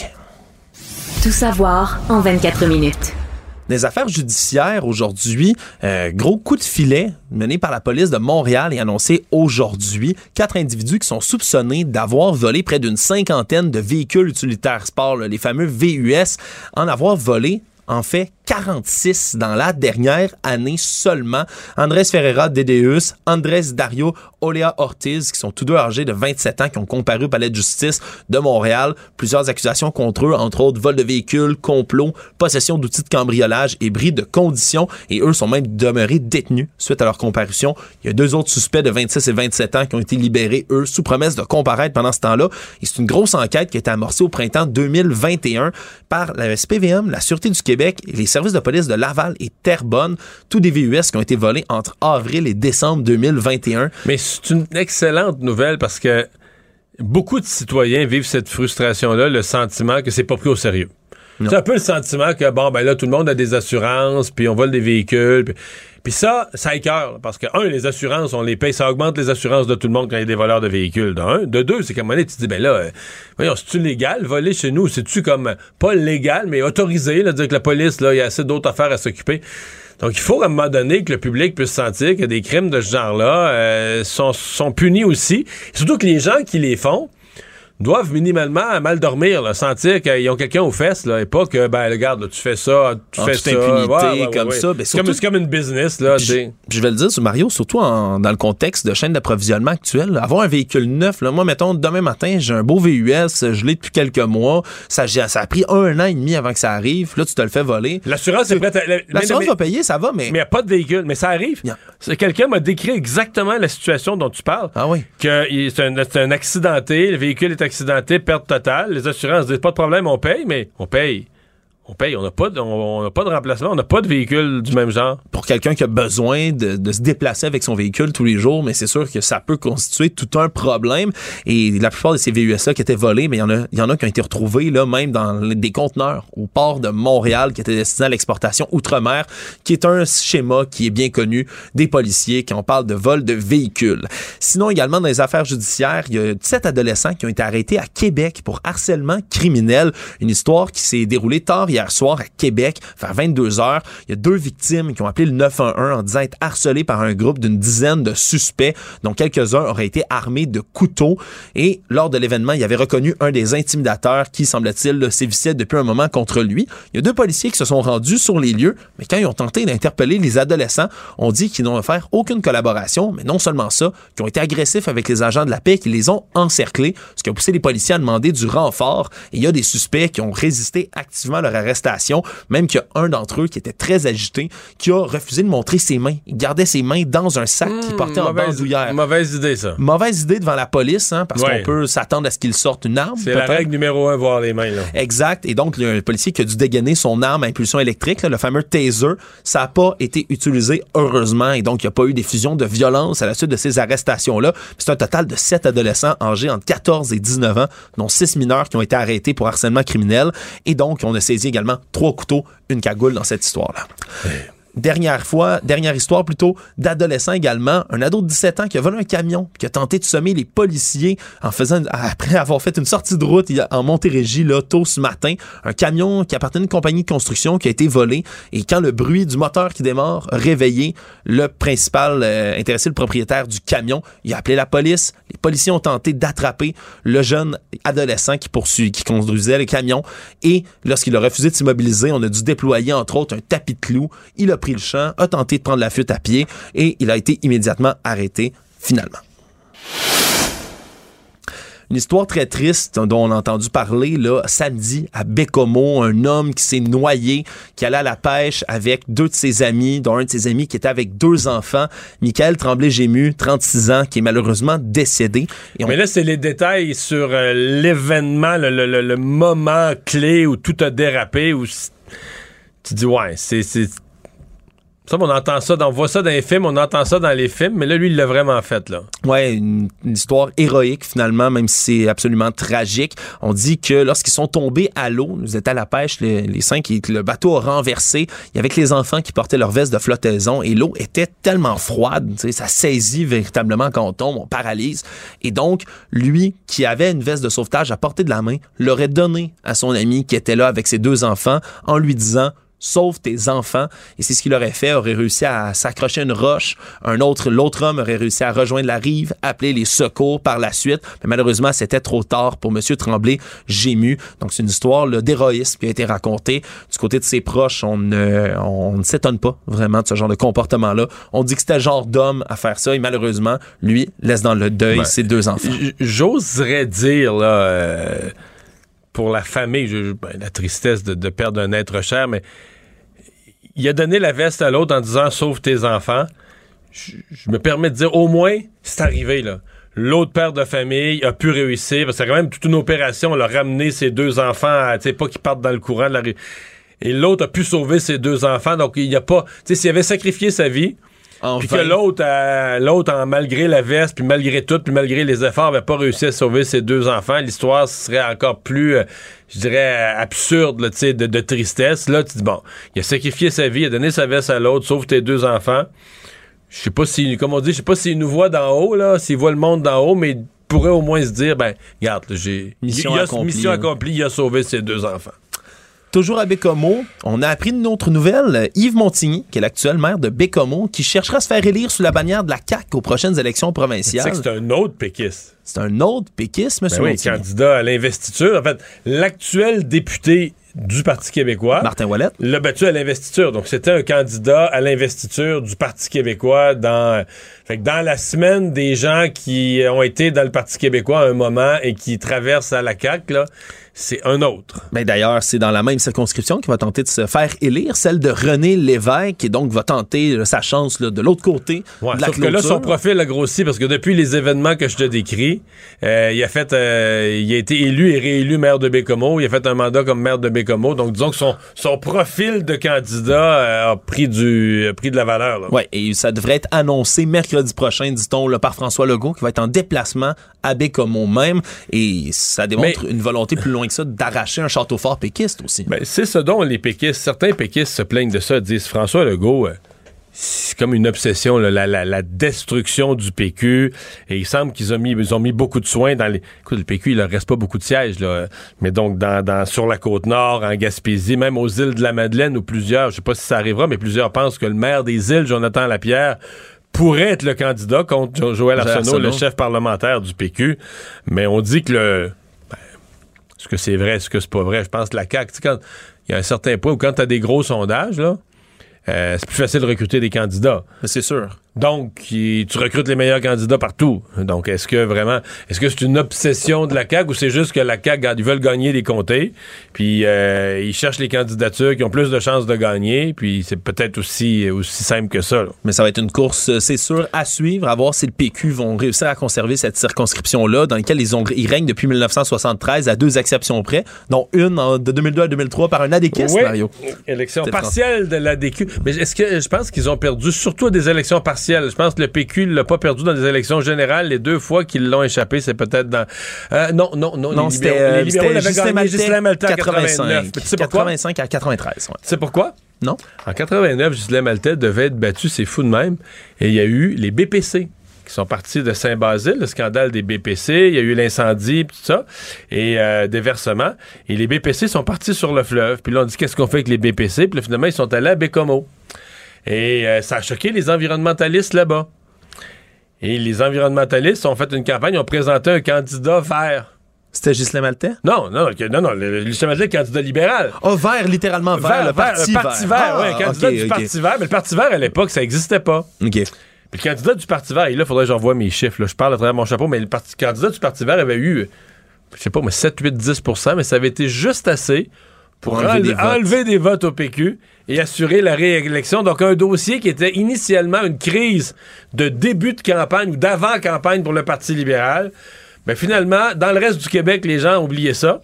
Puis dans le comté où ça écœurait le monde de se faire domper les BPC, ben, euh, ça a fini que c'est un candidat vert qui a arraché des votes au PQ, puis le candidat libéral s'est faufilé. Alors, comme quoi, Robert Bourassa avait l'art de, de- de sortir gagnant partout. Ben, c'est une, une bien bonne histoire, Mario. Je la connaissais pas, celle-là. Puis on. Puis les BPC, pour les gens, parce qu'on sait plus c'est quoi de nos jours, c'est l'huile très, très, très contaminée qu'il y a dans les transformateurs d'Hydro-Québec. Ah, bon, ben voilà. En espérant que la course à l'automne soit aussi palpitante que celle-là en 89. Au Congrès américain, aujourd'hui, il y avait une audition sur le contrôle des armes à feu, sur les mesures d'encadrement qu'on peut prendre, évidemment, le sujet de l'heure, euh, je veux dire de l'heure, euh, des- des- de l'année, de la décennie aux États-Unis, qui revient encore et toujours. Et aujourd'hui, c'était les témoignages de certains survivants de la fusillade d'Uvalde euh, au Texas et des témoignages... Épouvantable comme témoignage. là. Des témoignages épouvantables. Il y avait celui, entre autres, là, de Roy Guerrero, un pédiatre d'Uvalde, qui a été appelé là, à se rendre auprès des enfants pour voir s'il y en avait qui pouvaient être sauvés et qui a décrit, je, je m'excuse, ça va être extrêmement graphique ce que je décris, mais des corps d'enfants qui ont été pulvérisés, décapités, déchiquetés par les balles en disant que ça a pris des morceaux de vêtements sur eux pour tenter de les identifier parce que c'était impossible. Mais à la fin, c'est l'ADN. À la fin, les autorités ont dit aux parents, on veut pas vous montrer ça. On a prélevé l'ADN des parents pour établir les correspondances avec les enfants. Un scénario complètement atroce et le témoignage le plus choc aujourd'hui, c'est celui de Mira, Mia Cerillo, 11 ans, qui est celle, on a entendu un peu ça partout dans les médias, qui s'est couvert du sang d'un de ses camarades pour faire la morte à terre pour éviter que le tueur la rattrape. On peut écouter un extrait de son témoignage choc. There's a door between our classrooms and he went through there and shot my teacher and told my teacher goodnight and shot her in the head. And then he shot some of my classmates and the whiteboard. Il a tiré sur mon institutrice, il lui a dit bonne nuit et il l'a tiré dans la tête. Ensuite, il a tiré sur mes camarades partout sur le tableau. C'est ce qu'on entendait de Mia Cerillo, 11 ans. Donc, euh, des témoignages qui vont se poursuivre. Et pendant ce temps, ben, du côté républicain, on blâme à peu près tout, sauf les armes à feu, pour ce genre de tuerie. Évidemment, évidemment. Tout savoir en 24 minutes. Au Royaume-Uni, le producteur de cinéma déchu d'Hollywood, Harvey Weinstein, qui est à l'origine du mouvement MeToo, bien malgré lui, hein, lorsque ses crimes ont été rapportés en 2017 euh, pour plusieurs agressions sexuelles, des chefs d'accusation multiples, au-dessus de 90 femmes qui, étaient, euh, qui ont porté plainte contre lui. Mais là maintenant, c'est au Royaume-Uni qu'il va être accusé pour des agressions sexuelles qui remonteraient à 1996, même si M. Weinstein, déjà 70 ans, purge depuis 2020 une peine de 23 ans de prison en Californie. Il y a déjà. Est-ce qu'on va lui faire un procès? Est-ce qu'on va l'envoyer là-bas? Mais là, en ce moment, la justice anglaise est en train de s'orienter vers ça, mais il va être accusé officiellement d'agression sexuelle au Royaume-Uni. Est-ce que ça va mener directement sur un procès? Rien n'est certain pour l'instant. Parce que là, il est presque en prison à vie déjà aux États-Unis. Presque en prison à vie. D'ailleurs, il y a un autre procès à Los Angeles pour crime sexuel qui est prévu contre lui, en plus de tout ça. Donc, euh, c'est une autre couche qui se rajoute sur Harvey Weinstein. Une de plus au Royaume-Uni, celle-là. Une petite dernière nouvelle en terminant, euh, Mario. Pas une histoire de pêche. Une histoire de pêche, c'est une vraie celle-là, je, n'exagère rien. Euh, un homme d'un Madelino, Germain Cyr, un pêcheur de grande entrée, qui a pris, en moins de trois semaines d'intervalle, pas un, mais bien deux homards bleus. Ça, c'est comme un truc de coup au golf. Rare, euh, ça arrive une fois dans une vie ou deux fois par, dans une carrière. Ouais, selon les dires de M. C lui-même, qui dit quand même que c'est pas la première fois qu'il en attrape un. Il dit qu'il y a des gens qui pêchent là, 30 ans, 40 ans et plus, qui passent leur vie entière sur les mers, qui ne réussissent pas à attraper un homard de couleur comme ça. Parce qu'ils peuvent quand, on, quand on dit réussir, ça reste un hasard. Il n'y a rien que tu fais de particulier pour qu'un homard bleu embarque plus. Ben, exactement. Mais pourtant, là, à moins de trois semaines d'intervalle, deux au homards bleus de suite. Qu'est-ce qu'ils font avec? Ils, les vendent pas sur le marché comme les autres. Ça devient des pièces de collection. Ben, ça, en fait, c'est très drôle parce qu'on sait exactement ce qui va arriver aux deux homards. Un, un l'acheteur d'homards de M. Cyr, entre autres, lui a dit que le homard bleu qu'il a reçu va être dans son vivier à son entrepôt de Saint-Raymond-de-Port-Neuf pour que les gens puissent le voir. Donc, ils vont lui aménager un aquarium juste pour le homard bleu, qui va être comme une pièce justement de résistance là-dedans. Le deuxième spécimen, lui, va être au musée Exploramer de Sainte-Anne-des-Monts en Haute-Gaspésie. Justement, tant qu'à M. Cyr, lui, il l'a dit dès qu'il est revenu à port, je m'en vais m'acheter un 649. Hey! Là, j'espère que le Taux Québec, le Taux Québec, ils doivent euh, une petite cote sur, la petite joke là, de, de, de, hey, la petite annonce 649. J'interpelle le Taux Québec, là, monsieur. Donnez-y au moins son billet gratuit. Résumez l'actualité en 24 minutes, c'est mission accomplie.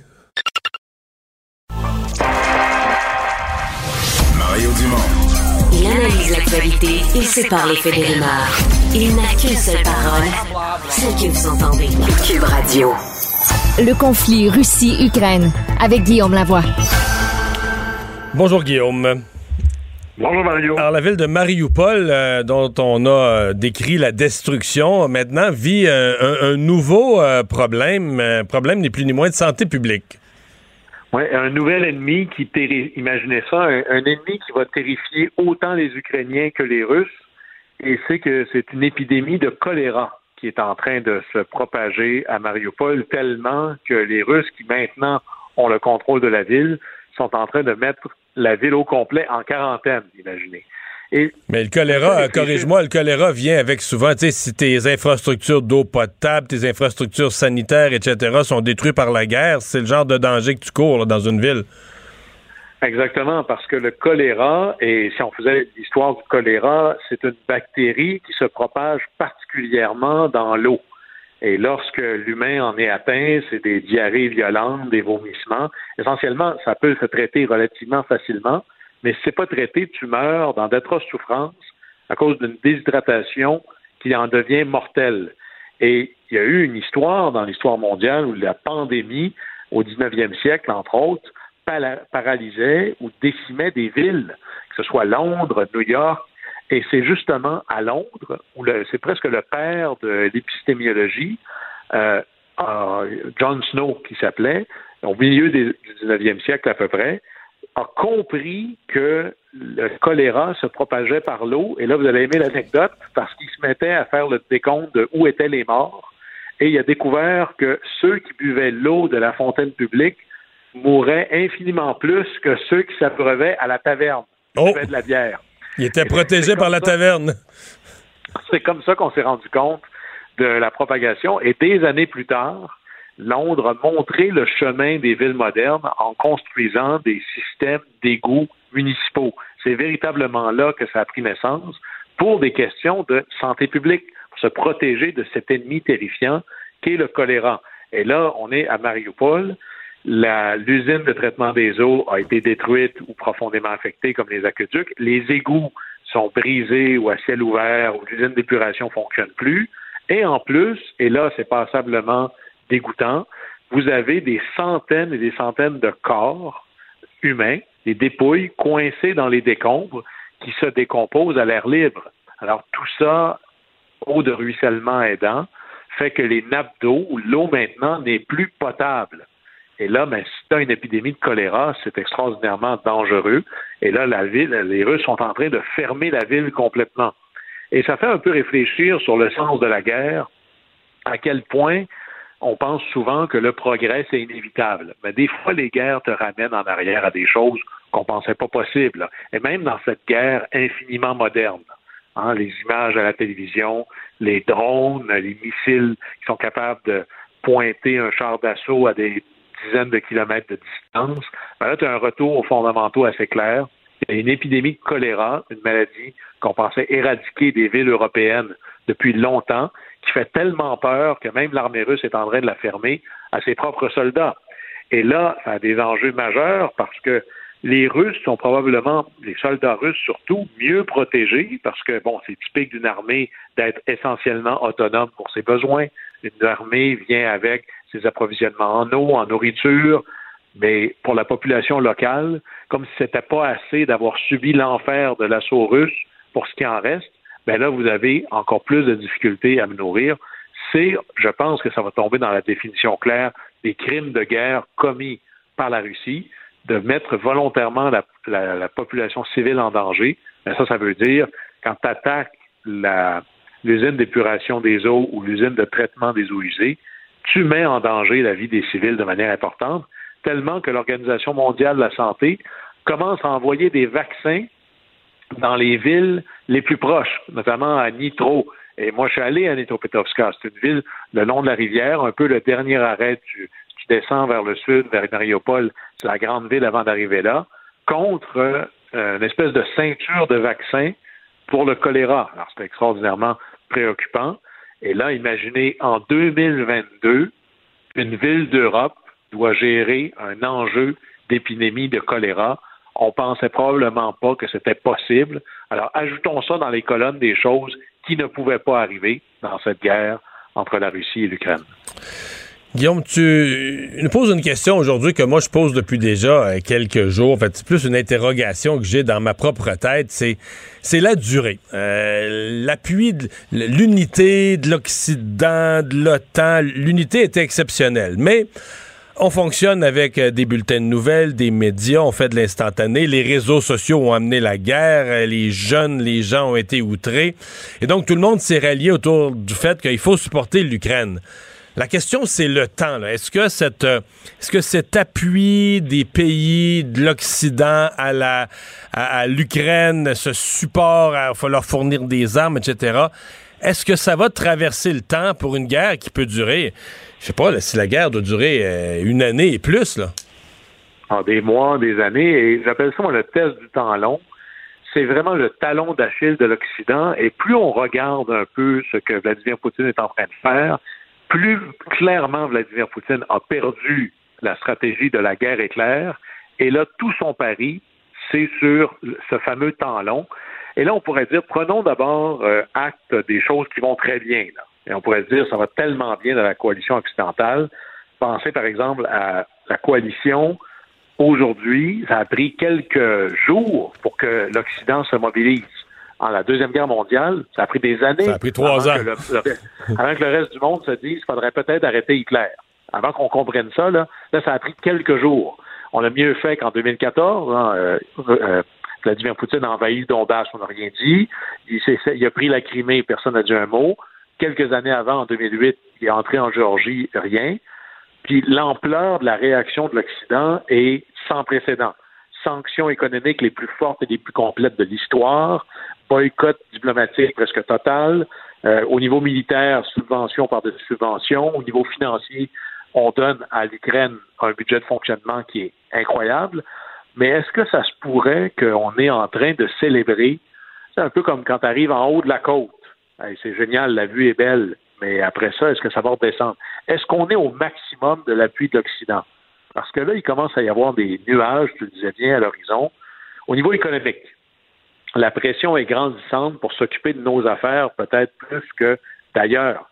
L'inflation est à 8% dans la zone euro. Elle est presque à 7 au Canada. Aux États-Unis, c'est à peu près pareil. 9% au Royaume-Uni. Au niveau politique, ben là, Boris Johnson a l'air d'un vrai fou. Il est sur du temps emprunté. C'est pas clair qui qui va le remplacer. C'est quoi ses priorités?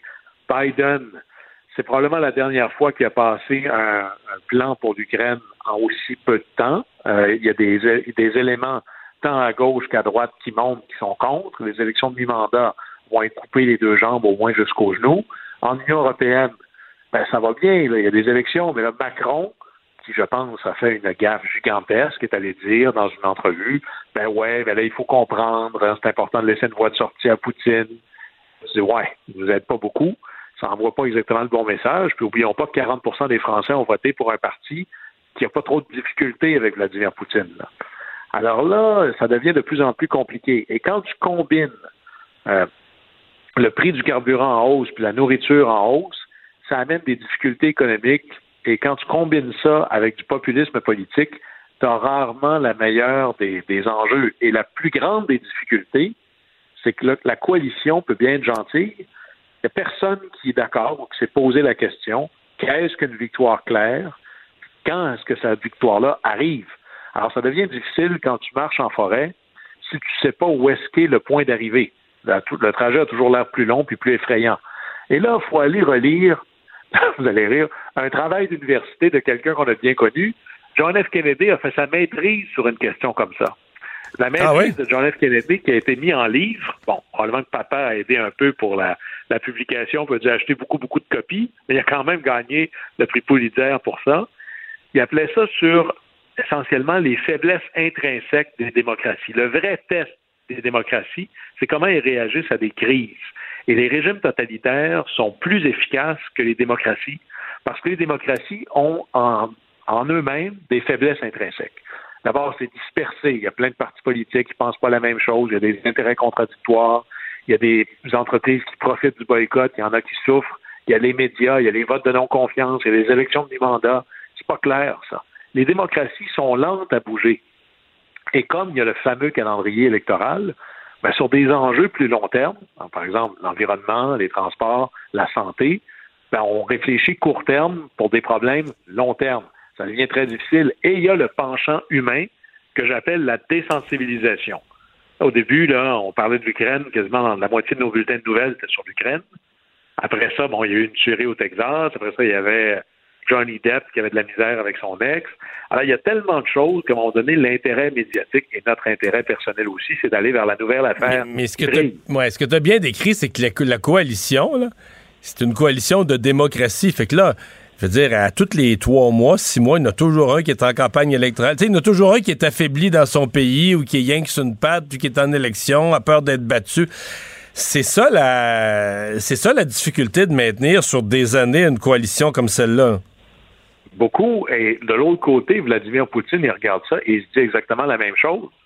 Parce qu'il dit, tu sais, les affaires qui dérangent la vie politique, là, qui rentrent dans la, dans, dans, les côtés là, de, des politiciens puis du discours politique, l'inflation, le prix du carburant, euh, l'argent qu'on envoie qu'on n'a pas pour nous. Là, la famine, c'est juste le début, là. Euh, vous allez voir que peut-être que les démocraties, Vladimir Poutine se dit, sont pas mal moins résilientes que moi. Parce qu'aux dernières nouvelles, moi, Vladimir Poutine, j'ai pas vraiment d'échéance électorale. J'ai pas de bureau d'enquête d'un journal qui me court après. Euh, j'ai pas de vote de confiance. Ça donne bien. Le Parlement fait exactement ce que j'ai dit. Il n'y a pas de canaux naturel dans la société russe pour donner des voix et de l'organisation à de l'opposition. La famine, en passant, ça vient juste de commencer. J'ai vu, Là, il y a une famine parce que le grain qui est déjà prêt dans les silos sort pas ou est volé par la Russie. Mais j'ai vu une image, puis d'ailleurs, les gens doivent aller voir ça. Il y a un champ euh, dans le Donbass, un énorme champ de culture, et il a l'air d'avoir attrapé la varicelle. C'est une image vue des airs. Et ça, partout où on voit un petit picot, c'est un obus qui est tombé. Allez labourer ça après pour le fun. Allez ramasser le blé là-dedans. Et en passant, euh, ouais, tu peux, péter, les... tu peux péter les dents de ta moissonneuse batteuse juste sur une roche. J'ose pas imaginer s'il y a des, des éclats d'obus partout dans le champ, ce que ça fait à la machinerie, là. Et en plus, dans les obus, même aujourd'hui, avec nos obus modernes, il y a toujours un pourcentage important d'obus qui n'explosent pas, qui reste essentiellement une bombe en attente qui est là. Et là, il se dit, moi, la Russie, là, non seulement j'ai pas d'opposition politique ou de la société civile, mais des champs de blé, moi, j'en ai plein. Les Russes manqueront pas de blé, manqueront pas de céréales. Du carburant, j'en ai plein. Peut-être que vous autres, vous allez en manquer, mais moi, j'en manquerai pas. Alors, les enjeux, on peut avoir des problèmes de pénurie importante, semi-conducteurs, l'économie ira pas bien. Dans les choses essentielles, la nourriture, le carburant, la Russie en a à revendre. Alors, c'est là où il y, a, il y a vraiment une difficulté. Et peut-être que, et c'est ma recommandation pour l'instant, puisque le futur vient avec beaucoup de points d'interrogation dans les démocraties, c'est maintenant qu'il faudrait prendre des mesures que j'appelle robustes, c'est-à-dire qui ne pourraient pas être défaits par un autre gouvernement. Envoyer des messages sur le temps long. On devrait mettre un fonds central dans lequel on va mettre de l'argent qu'on n'a pas besoin à court terme. C'est-à-dire, par exemple, le Canada veut aider l'Ukraine. Pas pour le mois qui vient. Donnons tout l'argent qu'on pourrait donner sur deux ans tout de suite. Ce sera fait, puis une fois que l'argent est parti, est parti. Donnons toutes les armes possibles et imaginables tout de suite. On peut donner ça à l'OTAN, puis l'OTAN gérera ça plus tard. Mais si, par exemple, Boris Johnson et son gouvernement faisaient un chèque de, je sais pas moi, 10 milliards de pounds tout de suite à l'Ukraine, ben même si Boris Johnson tombe demain matin, l'argent est déjà parti. Alors, et ça, ça envoie des messages. Alors, il faut répondre à Poutine en lui donnant des signaux valides sur le temps long et de prendre des mesures d'aide ce soit des armes, de l'argent, par exemple, ou des céréales ou autres, qui vont vivre même si les gouvernements tombaient. C'est maintenant que Biden doit envoyer le maximum d'argent possible, même s'il se dit, écoute, c'est trop d'argent, je, le je le donnerai normalement dans deux ou trois ans. Mais peut-être que je ne serai pas là dans deux ou trois ans, peut-être que je ne je serai pas capable dans deux, ou trois ans. Alors ça, c'est se prémunir contre les effets plus tard, ce qu'on appelle la robustesse des politiques publiques, ça m'apparaît la réponse à donner à Vladimir Poutine, qui lui fait le pari du temps long. Merci Guillaume, à demain. Au plaisir.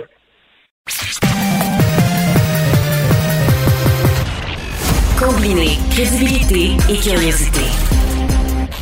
Mario Dumont. Cube Radio. Alors, c'est euh, un peu la pagaille dans le monde du, golf professionnel. La PGA, euh, j'ose dire, la PGA qui tremble, qui tremble pardon, probablement, euh, en voyant des gros noms qui traversent dans l'autre l'autre circuit de golf, le LIV, qui est le circuit saoudien qui met, écoutez, on va, nommer les choses, qui met le cash sur la table euh, en dollars canadiens, c'est quelque chose comme 270, 280 millions qui est là en bourse. Euh, jusqu'où ça va aller? Est-ce que euh, on va se retrouver avec un monde du golf complètement séparé? Est-ce que c'est la fin de la PGA telle qu'on l'a connue? Max Lalonde est animateur du balado Golf Nation sur Cube Radio. bonjour Max. Bonjour Mario, content de parler. Bon, en fait, on sait que l'argent mène le monde, mais il me semble que ça fait longtemps qu'on n'a pas vu un exemple aussi, aussi gros. Là. Oui, aussi probable. Puis surtout, le, ce, qui est, ce qui est comique cette semaine, euh, puis je, t'entendais dans l'introduction, c'est en plein ça, c'est que là, on offre des sommes faramineuses à des golfeurs qui font partie du top 10 mondial, du top 15 mondial, Dustin Johnson à 150 millions pour traverser du côté de la Live, et non seulement traverser, jouer 8, 8 tournois, c'est de remettre et de déchirer sa carte du PGA Tour, puis de dire je démissionne, je m'en vais de l'autre côté. réglons ça, Non, mais réglons ça tout de suite, là, euh, parce que je sais que les gens sont mêlés. Est-ce que quelqu'un pourrait dire, moi, je vais être dans les deux? Euh, techniquement, comment ça fonctionne, c'est quand on a annoncé l'arrivée de la Live, le commissaire de la PGA, Jay Monahan, a dit tous ceux qui vont traverser, qui vont aller jouer ne serait-ce que l'ombre d'un tournoi, vous allez être banni à vie du PGA Tour. Parce que à le vie. PGA Tour, à vie. À vie. Le PGA Tour, oui, à vie. C'était la menace qu'on brandissait à ce moment-là. Sauf que à ce moment-là, on pensait pas que des Bryson DeChambeau, des Patrick, des Patrick Reed, des Dustin Johnson de ce monde, des Ricky Fowler, qui ont déjà été des golfeurs très, très haut placés, d'autres qui le sont dans le top 10, dans le top 15, allaient traverser. On pensait que cette offre-là allait s'adresser à des golfeurs en fin de carrière ou à des golfeurs qui peinent à faire le top 50, qui repartent à la maison avec des 200 000, 300 000 de bourse par tournoi peut-être. Fait qu'on a menacé ces joueurs-là en leur disant si vous quittez, vous pourrez plus faire les tournois. Là, ce qui se passe, c'est que l'ancien numéro un mondial, gagnant d'un Masters, gagnant du US Open, traverse pour 150 millions. Ça, c'est Dustin Johnson. C'est Dustin Johnson. Dans sa carrière, Mario, sur le PGA Tour, Dustin Johnson a fait 71 millions de dollars en bourse. Là, en signant en bas d'un contrat de deux pages, on lui remet un chèque de 150 millions. Il n'a même pas encore participé au tournoi avec l'argent est dans son compte. OK. Euh, je juste, OK, dans le fond, ça, il reçoit ça mais c'est pas inclus. De, quand je dis, moi, ils, vont offrir en dollars canadiens 280 millions en bourse pour les huit prochains tournois, ça inclut pour ça. C'est que lui, s'il gagne le tournoi, il gagne une bourse en plus. Ça, c'est un bonus de signature. Oh oui, c'est du bonus. De signature. C'est un, bonus de signature. Le premier tournoi qui a lieu à Londres en fin de semaine, qui est en même temps que le Canadian Open, qui vient bousculer les plans de Golf Canada du PGA Tour, offre 25 millions de dollars en bourse. La particularité, pour séparer les deux rapidement, là, le PGA Tour, c'est un tournoi sur quatre jours où il y a une coupure après le vendredi. Donc, on va diviser la liste de joueurs en deux. Les meilleurs vont avancer au rond du samedi, au rond du dimanche. Donc, les golfeurs. C'est comme ça qu'on connaît les tournois depuis toujours, là. Totalement. Fait que les golfeurs qui se sont présentés, qui ont fait de l'autobus, de l'avion, qui ont payé de l'hôtel, euh, qui des fois sont entrés dans un tournoi par la porte d'en arrière, ce qu'on appelle aux États-Unis les Monday Qualifiers. Il y a des golfeurs qui, lorsqu'ils perdent leur classement mondiaux, doivent retourner se qualifier. Je vais donner un exemple. Le US Open, c'est très bientôt. Il y a des golfeurs comme Jonas Blix, qui a déjà été dans le top 30 mondial, qui est dans une, mauvaise passe, doit retourner avec des golfeurs qui sont même pas dans le top 1000 mondial, se requalifier pour rejouer le US Open en fin de semaine. Là, la Live arrive, dit, vous avez un calendrier de 45 tournois sur 11 mois dans le PGA Tour, vous êtes obligé d'en faire entre 20 et 25 selon votre contrat. Moi, je vous en demande 8. Il n'y a pas de coupure. C'est un tournoi de trois jours. Une ronde de pratique, si tu veux. T'es pas obligé de faire un pro-am. Puis si tu finis dernier, tu pars chez vous avec 135 000. C'est un bon deal. Je vais poser une question. Là, on, écoute, moi, j'avoue que j'ai un haut le cœur de dire avec l'argent, euh, un régime, quand même, le régime saoudien, là, qu'on s'entend que les joueurs viennent d'une certaine façon, euh, tu sais, dorer le blason, là, puis un peu, euh, pas dire qu'ils sont d'accord avec tout ce, tu sais, on leur demandera pas de prêter serment, qu'ils sont d'accord avec tout ce qui se fait en Arabie Saoudite, mais indirectement, ils viennent le cautionner.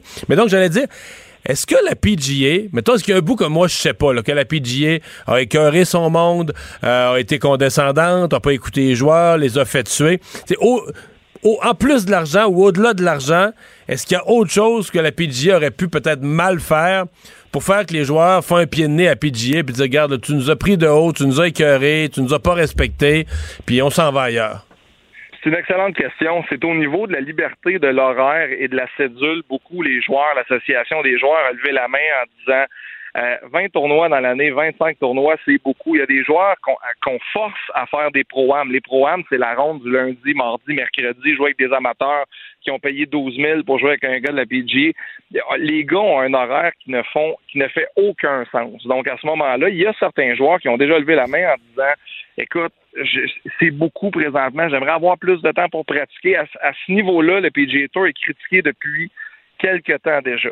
Un autre, parcelle du PGA Tour où on, on critique la façon d'opérer, évidemment, c'est le calendrier et c'est le manque de flexibilité pour aller participer à des événements caritatifs, pour aller traverser de l'autre côté, euh, jouer sur le tour européen, jouer des tournois à gauche et à droite. On voulait pas à ce moment-là. Là, le problème, par contre, c'est qu'avec l'arrivée de la LIV, les tournois majeurs du PGA Tour ne sont pas de la juridiction du PGA Tour. Le US Open qui arrive dans les prochains jours, c'est la USGA. Donc, Phil Mickelson, qui vient de se commettre pour 200 millions sur la LIV, au moment où on se parle, joue sur le US Open parce que la PGA ne peut pas décider de l'exclure de ce tournoi-là. Ce n'est pas son tournoi. Donc, comment on va réagir quand on va voir Phil débarquer? Puis il y a une chose qui n'avait pas encore été abordée dans les médias dans cette histoire-là de la LIV, c'est la mauvaise position dans, les, dans laquelle placent les, joueurs et leurs commanditaires. Je te donne un exemple. Phil Mickelson reçoit un montant faramineux de la compagnie Callaway chaque année pour porter le sac Callaway, les bâtons Callaway, la calotte Mais Callaway. là, je suppose que Callaway, euh, ils ont approuvé son passage à la livre, ou bien sinon, ils vont, ils vont débarquer. là? Ben, c'est parce que Phil Nicholson, euh, on a vu son sac ce matin, un sac blanc, pas de logo, euh, pas de casquette Callaway, rien, et on n'a pas de. En fait, la discussion qui a lieu présentement, c'est entre Callaway, le PGA Tour, TaylorMade, le PGA Tour, Ping, le PGA Tour, parce que chacune de ces compagnies-là a de l'espace publicitaire dans des endroits qui sont vraiment importants pour eux pour vendre des bâtons, parce que la livre ne sera pas diffusée à la télévision. Il n'y a pas de contrat de télé. C'est sur YouTube, c'est sur le web que ça se passe. Mais c'est pas, une question- pas une question de temps qu'ils vont l'avoir s'il y a de l'intérêt puis des gros joueurs, quelqu'un va vouloir diffuser ça, non? Ah, absolument. Sauf que là, présentement, comment on se le divise, c'est que NBC, Golf Channel ont quelques-uns des tournois, CBS et Fox ont les tournois majeurs. Euh, il y a beaucoup d'argent. C'est des contrats de 10, 12, 14, 15 ans, même des fois, pour cette diffusion-là.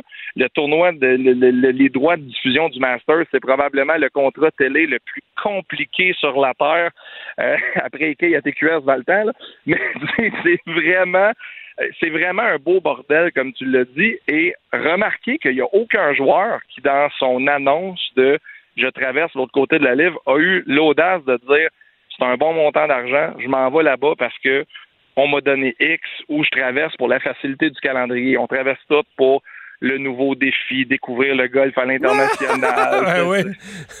Mais là, euh, là, on parle des joueurs. Il y a les terrains. Là, le, le tournoi qui commence demain, euh, il se joue à Londres, dans la banlieue de Londres. là. En banlieue de Londres. Donc, ça veut dire qu'il y y a des golfeurs qui acceptent de collaborer avec la LIV. Il y a aussi des terrains de golf. là, les, les, les, les- c'est- on, dit, on dit que c'est le régime saoudien parce que c'est le fonds saoudien, là, le fonds royal ou souverain. Mais je veux dire, c'est des. euh, si- ça va jouer sur des terrains de golf un peu partout. Euh, donc, c'est pas- ça ne joue pas tout en, en Arabie Saoudite. Là. Totalement. Il n'y a aucun tournoi, en fait, euh, sur ce territoire-là. Puis il y a trois il y a, il y a trois, il y a deux ou trois tournois sur des terrains aux États-Unis, au New Jersey, qui appartiennent à nul autre que l'ancien premier, l'ancien président des États-Unis, M. Donald Trump. Euh, Monsieur Trump fait jaser de lui parce qu'il accueille ces tournois-là sur ses terrains. Il faut comprendre qu'aux États-Unis, les terrains, oui, veulent recevoir des tournois du PGA parce que c'est vraiment de la belle publicité à la télévision. On est diffusé pendant quatre jours. Mais il y a 16 000 terrains de golf dans le monde. Il y en a plusieurs milliers aux États-Unis. Euh, il y en a plusieurs qui ont levé la main. En gros, c'est pas un enjeu de trouver des terrains qui vont être prêts à se faire euh, à accueillir ça. Là.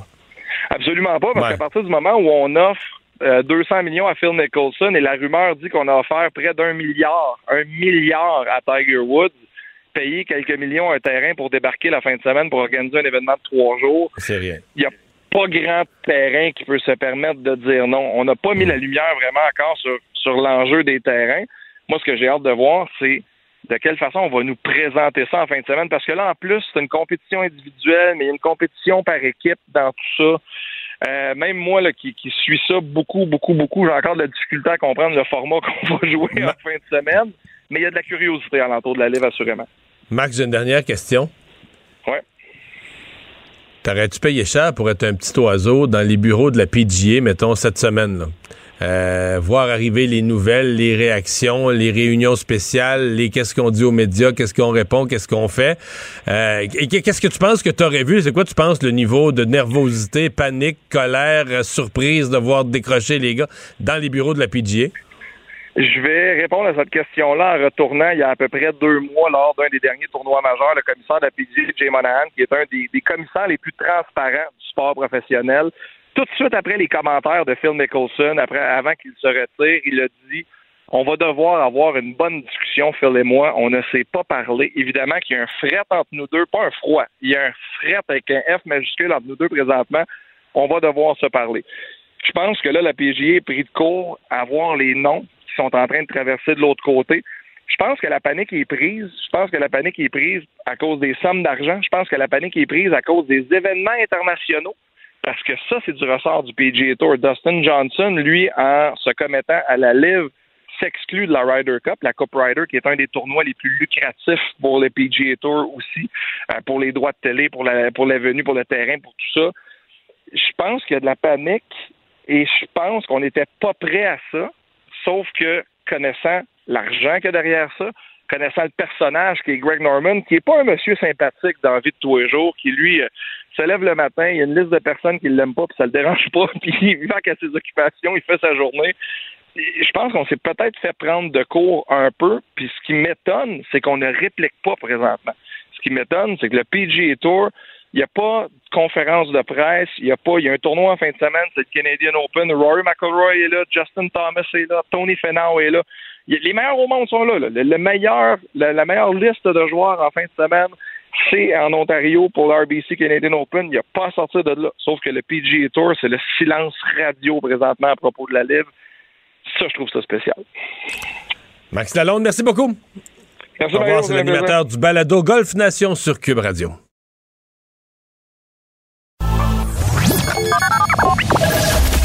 Mario Dumont. Joignez-vous à la discussion. Appelez ou textez le 187 Cube Radio 1877 827 2346.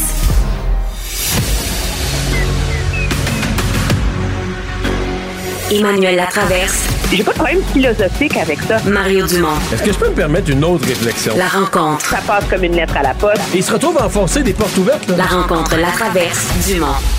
Emmanuel Latraverse se joint à nous pour parler politique. Bonjour Emmanuel. Bonjour. Bonjour. Hier, euh, tous deux, vous parliez de Paul Saint-Pierre Plamondon, qui s'était fait assez discret là, depuis euh, la transition de Bernard Drainville. On vous attendiez qu'il rebondisse. Est-ce que, selon vous, c'est chose faite maintenant qu'il a pris la parole? Ben, moi, je pense que je l'ai trouvé requinqué aujourd'hui. Ah ouais? c'est comme si... Oui, je trouve que... Je trouve que euh, je trouve que le, la défection, euh, ouais, on peut appeler la conversion de Bernard Drinville vient un peu clore euh, une semaine horribilis, là. Mais tu peux dire deux, deux semaines. deux semaines. Ça vient concrétiser et donner chair à son argumentaire sur le besoin de garder l'option indépendantiste en vie, sur sa pertinence et le fait qu'il est capable de l'assumer. Et ça, il réussit dans ce sens-là à tracer une ligne de différenciation euh, claire avec la coalition Avenir Québec. Si M. Drainville avait dit je ne crois plus à la souveraineté, ce ne serait pas la même chose. Mais on le sait tous qu'il est encore souverainiste, il n'a juste pas le droit de le dire. Alors c'est comme si ça vient euh, remobiliser, je pense, une partie euh, des indépendantistes purs et durs, là, qui sont les seuls à qui en ce moment peut s'adresser euh, Paul Saint-Pierre Plamondon. De là à dire que ça va bien aller aux prochaines élections, non. Mais au moins, ça vient appuyer son discours, je pense, qui s'est passé dans la dernière semaine. Moi, je l'ai reçu ce matin. il répond toujours bien, fermement. Mais j'avoue que sur l'autre histoire qui, qui, émerge, là, qui est pas vraiment invité aux cérémonies entourant les cent ans de la naissance de René Lévesque, il y a un point où je viens mal. Puis il n'y a pas à dire, et moi j'y ai goûté dans ma vie, là, ça va mal de Mario Dumont, ça va mal pour la DQ, puis ça va mal, sais les médias, là, des semaines entières. Fait quand moi je prends quelqu'un d'autre en pitié parce que ça va trop mal, là, Mais je veux dire, euh, là, t'es comme. euh, j'écoutais toute cette histoire-là, là, qui est pas invité. C'est le ch- chef fondateur de son propre parti. Puis là, ben, il est quasiment à l'étape de dire, tu sais, euh, genre, ben là, je, je, je pigerai pas dans le buffet, là, je vais amener mon lunch, tu sais, mais laissez-moi une place. Puis- mais je viens, euh, je viens mal. Je sais plus quoi dire. Je, je- Hey, S'il y a une chose à dire seulement, je m'excuse, c'est odieux. Ah, il devrait être invité, euh, c'est ce que j'ai dit aussi. Il devrait être Ah, invité, mais, mais la position, lui, ça le met. Là, tu sais, je regarde ça aux nouvelles, je suis comme, mon Dieu, mon Dieu, mon Dieu, mon Il Dieu. réagit aujourd'hui, surtout comme en, en- en point de presse, là. Il a été très mesuré, il a été très posé, euh, il s'est pas déchiré à la chemise, il a pas joué à la victime, il a été très digne. Non, t'as raison, t'as raison, t'as tout à fait raison. Et c'est là, je pense, que c'est, tu sais, des fois, la goutte de trop, là, ça, c'est comme la goutte de trop. Parce qu'objectivement, le premier ministre, lui, il va pouvoir prendre la parole parce qu'il est le premier ministre de tous les Québécois. OK, fine. Mais c'est comme si le comité du centième de René Lévesque vient de consacrer le droit de la coalition Avenir Québec d'instrumentaliser et de récupérer à ses propres fins, à son nationalisme, les réalisations des grands architectes du Parti québécois. Alors, on a eu le- la passe de Camille Lorrain il y a quelques semaines, on a eu la statue de euh, Jacques Parizeau euh, la semaine dernière, puis là, on va avoir euh, René Lévesque. Puis le fait de ne pas inviter Paul Saint-Pierre Plamondon, regarde, il est éduqué, là. C'est pas un wabo, là. Il va pas débarquer là, aller faire un discours partisan, là. C'est prendre les jambes des imbéciles. Je suis d'accord. Je suis d'accord avec toi, là. Je suis tout à fait d'accord avec toi que ça serait dans l'ordre des choses qui soit, euh, soit invité. Mais là, je veux dire, il y a un point où il est trop tard, là, tu comprends? Euh, une fois qu'il n'a pas été invité, s'il l'est, ben là, ça fait, ça fait un malaise, en tout cas. C'est peut-être mieux d'avoir ce malaise-là que... Euh, T'as vu que le, le comité organisateur, le comité des, des- des fêtes de René Lévesque, eux disent qu'il a approuvé, là, que tous les partis ont été rencontrés, puis qu'il a approuvé, il aurait lui approuvé les scénarios.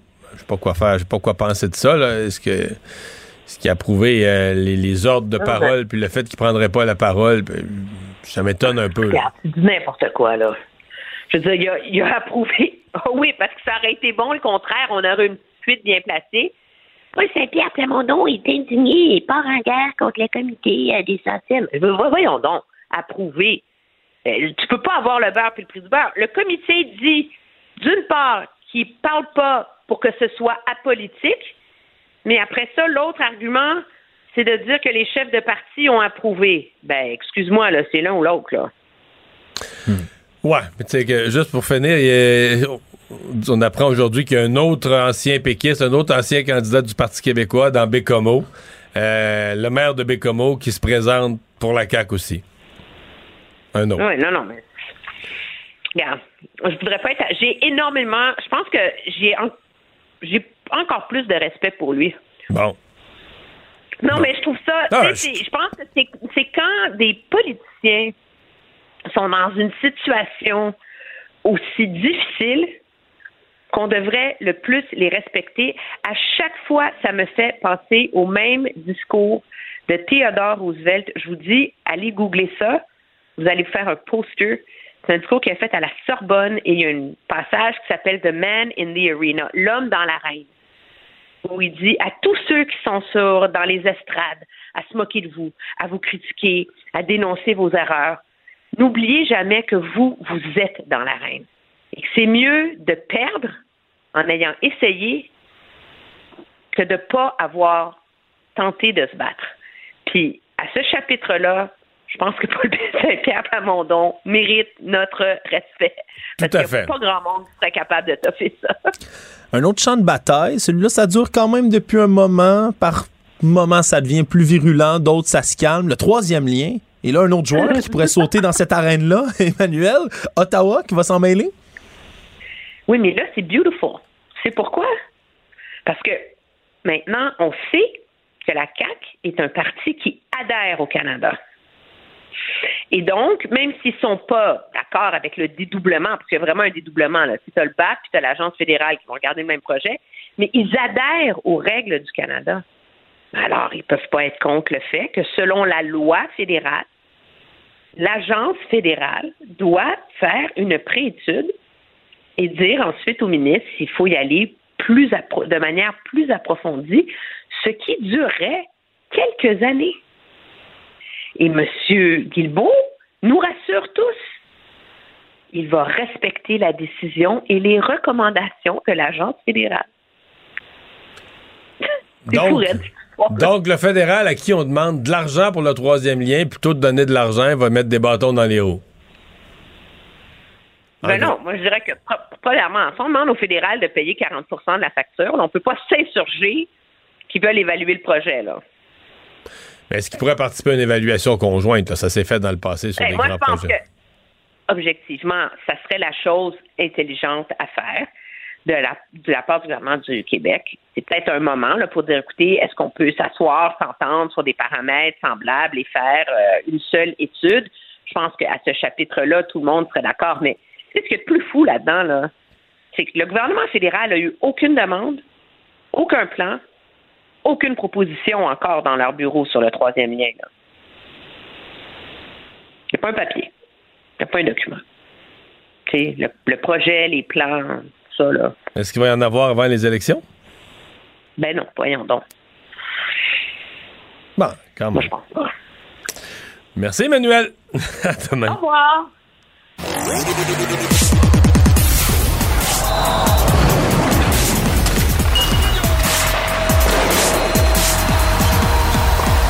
Jean-François Barry, un chroniqueur pas comme les autres.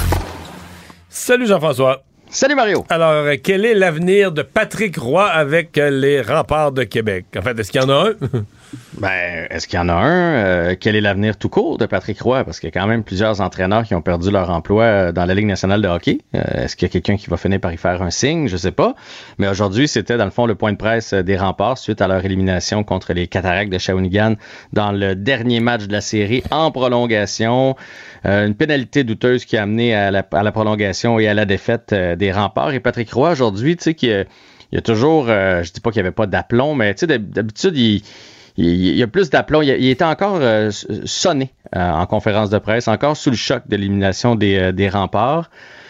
faut dire que je sais pas ce que toi t'en penses, mais j'ai l'impression que ça a été une année difficile pour Patrick dans le sens où il a toujours tout gagné partout. Euh, il emmène large, Patrick. Et là, cette année, il pose sa candidature pour la Coupe Memorial. avec la candidature de Québec, là, c'est pas rien. bon, ils l'ont pas. Ils, ils promettent qu'ils vont tout faire pour se rendre, qu'ils vont se rendre par la grande porte. Finalement, ben, ils se font éliminer. L'histoire du coach du Canadien, c'est lui-même qui a posé sa candidature. Puis en bout de ligne, le Canadien. Du, du DG, là? Pardon? Du DG. Euh, oui, oui, du DG. Ben, pour, oui, pour devenir DG du Canadien. Mais en bout de ligne, ils l'ont, ils l'ont pas pris. Ils ont pris Kent Hughes. Fait que c'est, pour un gars qui, euh, qui a toujours tout gagné partout, ça doit quand même être une année plus difficile peut-être qu'à, l'habitude. Puis je me dis des fois, il doit se questionner de dire, mais comment ça se fait que le téléphone ne sonne pas? Il y a quand même eu le Jack Adams, euh, Patrick Roy. Là. Il a gagné dans la Ligue nationale avec le Colorado, l'entraîneur de l'année. Et personne lui donne une deuxième chance. Bref, tout ça pour dire qu'aujourd'hui, euh, on l'a interrogé sur son avenir après qu'il a fait le bilan de son équipe. Et voici ce qu'il avait à dire. Tu sais, t'es dans. Moi, je suis rendu à 56 ans, je suis dans l'autobus, je suis à Cap-Breton, puis mes chums sont en train de jouer au golf en Floride. Et eh, si là, tu te dis, Chris, je fais quoi ici, moi, là? là? Mais c'est la réalité, hein? c'est un, gars qui réfléchit clairement à haute voix, ça. oui, là, là, il avait retrouvé son, franc-parler. Il a parlé de 25 000 km d'autobus qu'il fait par année lorsqu'il est entraîneur des remparts comme ça. Il a parlé du fait qu'on rentre... Parce que lui, comme entraîneur là, des remparts, c'est ça. Quand il était joueur, il voyageait dans les avions avec l'équipe euh, traitement royal, mais là, il est revenu dans le junior majeur comme coach avec les joueurs du junior majeur. Ah non, non, hey, écoute, euh, tu sais, pour avoir suivi mon fiston un peu cette année, là, c'est du kilométrage en tabarouette, puis dans toutes sortes de routes, là, parce que la, ligue est rendue grande, là, de, de Rouen, de Val d'Or, le plus loin de Val d'Or jusqu'à Cap-Breton. ah, c'est Rouen, le plus loin du Cap-Breton, c'est Rouen. C'est Rouen, hein? je me mélange toujours entre les deux villes. Bref, euh, c'est une, une, bonne trotte. Puis il fait ça à 56 ans avec de l'argent plein les poches. Puis pas juste ça, il se donne. Là, il l'a dit, c'est de la passion. Il rentre tôt le matin, euh, termine tard le soir. Et bref, il est revenu aussi sur euh, sur cette pénalité-là. Là, il a parlé de. Il dit, tu sais, en vieillissant, on accepte moins l'incompétence et l'injustice. C'était deux flèches envoyées directement là, à, à l'arbitre qui, a- qui a donné cette pénalité-là à son joueur qui a mené au but des Cataractes. Alors, on verra ce qui va arriver avec Patrick Roy. Il n'a pas fermé la porte au fait d'être seulement euh, DG de l'équipe. Tu sais, quand tu es DG, tu, te déplaces un peu, tu te promènes, mais tu n'as pas besoin de te Non, taper tu la ride pas, tout ça, le temps. Tu suis pas toujours au Cap-Breton. À suivre, à suivre. Il, l'a dit qu'il n'était pas décidé lui-même. là. Il va prendre le, le temps d'encaisser la défaite avant. D'un roi à un autre? Ben oui. Joshua Roy qui, euh, qui va jouer son premier match euh, professionnel parce qu'évidemment, là, il passe de la Ligue junior majeure du Québec au Rocket de Laval. On sait que suite à l'élimination du Phoenix de Sherbrooke, on l'a fait venir dans l'entourage du Rocket. On savait pas si on allait le faire jouer, mais au moins c'était bon pour son, son expérience. Et les indices pointaient vers un, euh, un premier match pour lui parce qu'il est passé de l'équipe d'entraînement à l'équipe régulière. Et là, ce soir, Gabriel Bourque est blessé. Donc, on y fait confiance. Il va jouer du côté de Laval. En plus, c'est à domicile. Il va avoir de l'ambiance là, pas à peu près. La série est égale 1 à 1 contre le Thunderbird de Springfield. Fait que ça va être tout un baptême pour euh, Joshua Roy. J'ai hâte de voir ce qu'il va faire, pour être franc, parce que entre la Ligue junior majeure du Québec et la Ligue américaine, il y a quand même un monde. Reste que tu te souviens de ses succès au camp d'entraînement du Canadien? Oui, il, y a quelque chose. Là. Il a été très bon, il a marqué des Sauf que buts. là, il arrive dans une série en cours, c'est tout un bain dans lequel il plonge. Ouais, mais faut pas non plus. Peut-être, tu sais, ça se peut qu'il joue juste euh, 7-8 minutes. Là. Euh, On ne sait pas comment il va être utilisé. Fait qu'il faut pas, faut pas trop juger sévèrement sa performance. Mais j'ai bien hâte de le voir. Il a seulement 18 ans. Là. Fait que si jamais, mettons qu'il tient son bout, là, la question se pose. S'il il tient son bout avec le Rocket, est-ce que l'an prochain, tu le retournes à Phoenix pour son année de 19 ou bien tu le laisses avec le Rocket de Laval dans la Ligue américaine parce qu'il est rendu là. Fait que c'est un, un bon test pour lui et un bon test, je te dirais, pour l'état-major du Canadien là, qui va pouvoir l'évaluer avec, avec des hommes. là. Puis dans une série, effectivement, il y a plusieurs blessés du- des, deux, des deux côtés. Il y a une raison pour ça, c'est que, que ça joue Ça euh, physique. Ouais. Jean-François, euh, les euh, Oilers d'Edmonton se sont fait balayer par l'avalanche du Colorado. Quelques nouvelles qui nous intéressent sur les joueurs des Oilers. Oui, oui, puis hey, juste avant, je- je- c'est vrai, j'ai oublié, j'avais vu ça ce matin, j'ai oublié de te l'envoyer. Est-ce que tu savais que l'Avalanche du Colorado est euh, la meilleure équipe, euh, l'équipe la plus rapide à s'être rendue en finale de la Coupe Stanley? De tous Ils ont les perdu, ils ont perdu seulement deux matchs. Ouais, ils sont à égalité avec euh, les Red Wings, là, les belles années des Red Wings. Il y, en- il y en a d'autres avec deux défaites, mais deux défaites seulement dans les trois premières rondes. Donc, dans le fond, euh, 4, 8, 12, 14 matchs pour se rendre en finale de la Coupe Stanley. C'est euh, c'est- c'est l'équipe qui détient le record. C'est c'est Ah, un méchant rouleau compresseur. Là. Ouais.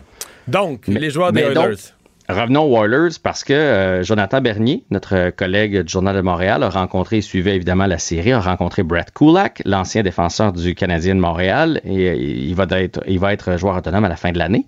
Et il a demandé ce que si le Canadien te lâche un coup de fil, ça t'intéresse? Et il a dit qu'il va être très intéressé si le Canadien l'appelle, qui a été traité comme un roi ici euh, dès le début, une organisation avec de la Mais Est-ce classe. que tu retournerais le chercher, toi? Ben, écoute, ça dépend combien il coûte, euh, mais je me dis pourquoi pas. C'est un joueur stable défensivement, euh, un talent limité, mais c'est un gars d'expérience. On a bien des jeunes, je sais pas trop, là. Ben, on dit talent limité. Reste qu'avec les Oilers, il était sur la deuxième paire en série. Bon, ils n'ont pas une, une méga Non, mais défensive. Excuse-moi, mais- là, Jean-François, tu viens d'expliquer l'élimination. tu viens d'expliquer le balayage des Oilers. Leur brigade défensive là, est atroce ennemie. Là. C'est, c'est, tu peux pas gagner avec des défenseurs comme ça contre une équipe. C'est sûr que tu allais te faire rincer par, euh, euh, par l'avalanche. là. Surtout avec Mike Smith devant le filet, là. Ah oui. Mauvaise défensive, mauvais gardien. Ben oui, oui, je suis tout d'accord. Euh, Je m'en allais pas là, mais je suis tout d'accord avec toi que, que c'est ce qui, qui explique Mais la Kulak, défaite des- c'était, des défensivement, c'était loin d'être le pire. là. C'était peut-être Non. un des plus stables. Puis, tu sais, est-ce qu'on l'a déjà entendu chialer? Parce qu'on on va se le dire, à Montréal, il s'est promené, il est déjà allé sur la deuxième paire, le plus souvent sur la 3, puis des fois dans les gradins, puis il a jamais dit un mot. Fait que s'il est prêt à revenir à un salaire raisonnable, en, en connaissant son rôle, puis en sachant que peut-être que dans deux, puis dans trois ans, tu vas être le grand frère un peu, tu vas... Pourquoi pas? Tu sais, on, on sait que, mais je te dis pas que c'est Non, mon, non, non, mon mais- premier choix, mais euh, c'est un gars qu'on qu'on a formé dans, tu sais, c'est un gars qui a, le- qui a le- qui a le CH là, à la bonne place. Euh, C'est un gars qui a vécu les, belles, les séries de l'année passée. Fait que je me dis pourquoi pas, euh, si, ça, si ça lui tente et qu'on pense que c'est un bon fit puis qu'il est bon avec les jeunes, pourquoi pas? Et des nouvelles en même temps des Oilers parce que euh, tu sais, Dreisaitl a eu des séries Ben phénoménales. Dreisaitl revenait au banc à tout bout de champ. Tu te demandais, si- tu disais, tu, il retournera plus, puis il rejouait tout le temps, mais il avait l'air, il avait l'air à jouer blessé, mais plus que blessé, là. Hey, il joue blessé depuis le sixième match contre les Kings. Fait qu'il a joué toute la deuxième ronde et les quatre matchs contre l'Avalanche du Colorado avec une entorse à, haute à la cheville. Ça, c'est la plus douloureuse là, parce que c'est en haut du, du mandibule, là, les deux grosses bosses qu'on a de chaque côté du, du pied. Là. Et ça, c'est extrêmement douloureux quand tu mets de la pression dessus. Donc, il a été capable de jouer malgré tout. Euh, mais de ça jouer et de faire des points, euh, parce qu'il y a eu un match de 4 points. Ah non, non, il a, eu- il a battu le record pour le plus de matchs de trois points consécutifs. Fait que c'est hallucinant ce qu'il a réussi à faire. Reste que ça devait être très douloureux. Et ça explique un peu pourquoi il revenait au banc en boitant. Ouais, il revenait au banc avec la face en grimace et en boitant. Merci Jean-François. À demain. À demain. Il analyse la politique, il sépare les faits des rumeurs. Mario Dumont. Cube, Cube Radio. Cube Radio. Cube Radio. En direct à LCN.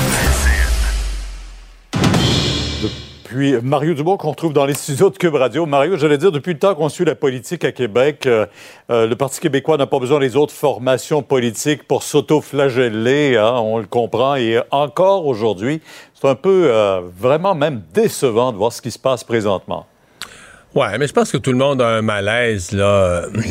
Par exemple, que, que Paul Saint-Pierre Plamondon, comme actuel chef du Parti québécois, euh, pas l'occasion de prendre la parole. Je veux pas, je comprends que entre l'organisation, tu sais, il semble y avoir un peu de confusion, mais il semble clair là, on parle Paul- des 100 ans de René Lévesque. on parle des et 100 ans, exactement, euh, exactement. Pierre, vous faites bien de le rappeler. On parle des 100 ans de René Lévesque, euh, qui devrait se faire dans une certaine unité. C'est l'hommage au Ouais. chef fondateur. Évidemment, à la fois l'hommage au chef fondateur du Parti québécois. Il y a un premier ministre qui a, appartenu, qui a appartenu à tous les Québécois, donc on Mm. comprend bien que c'est plus une affaire strictement partisane.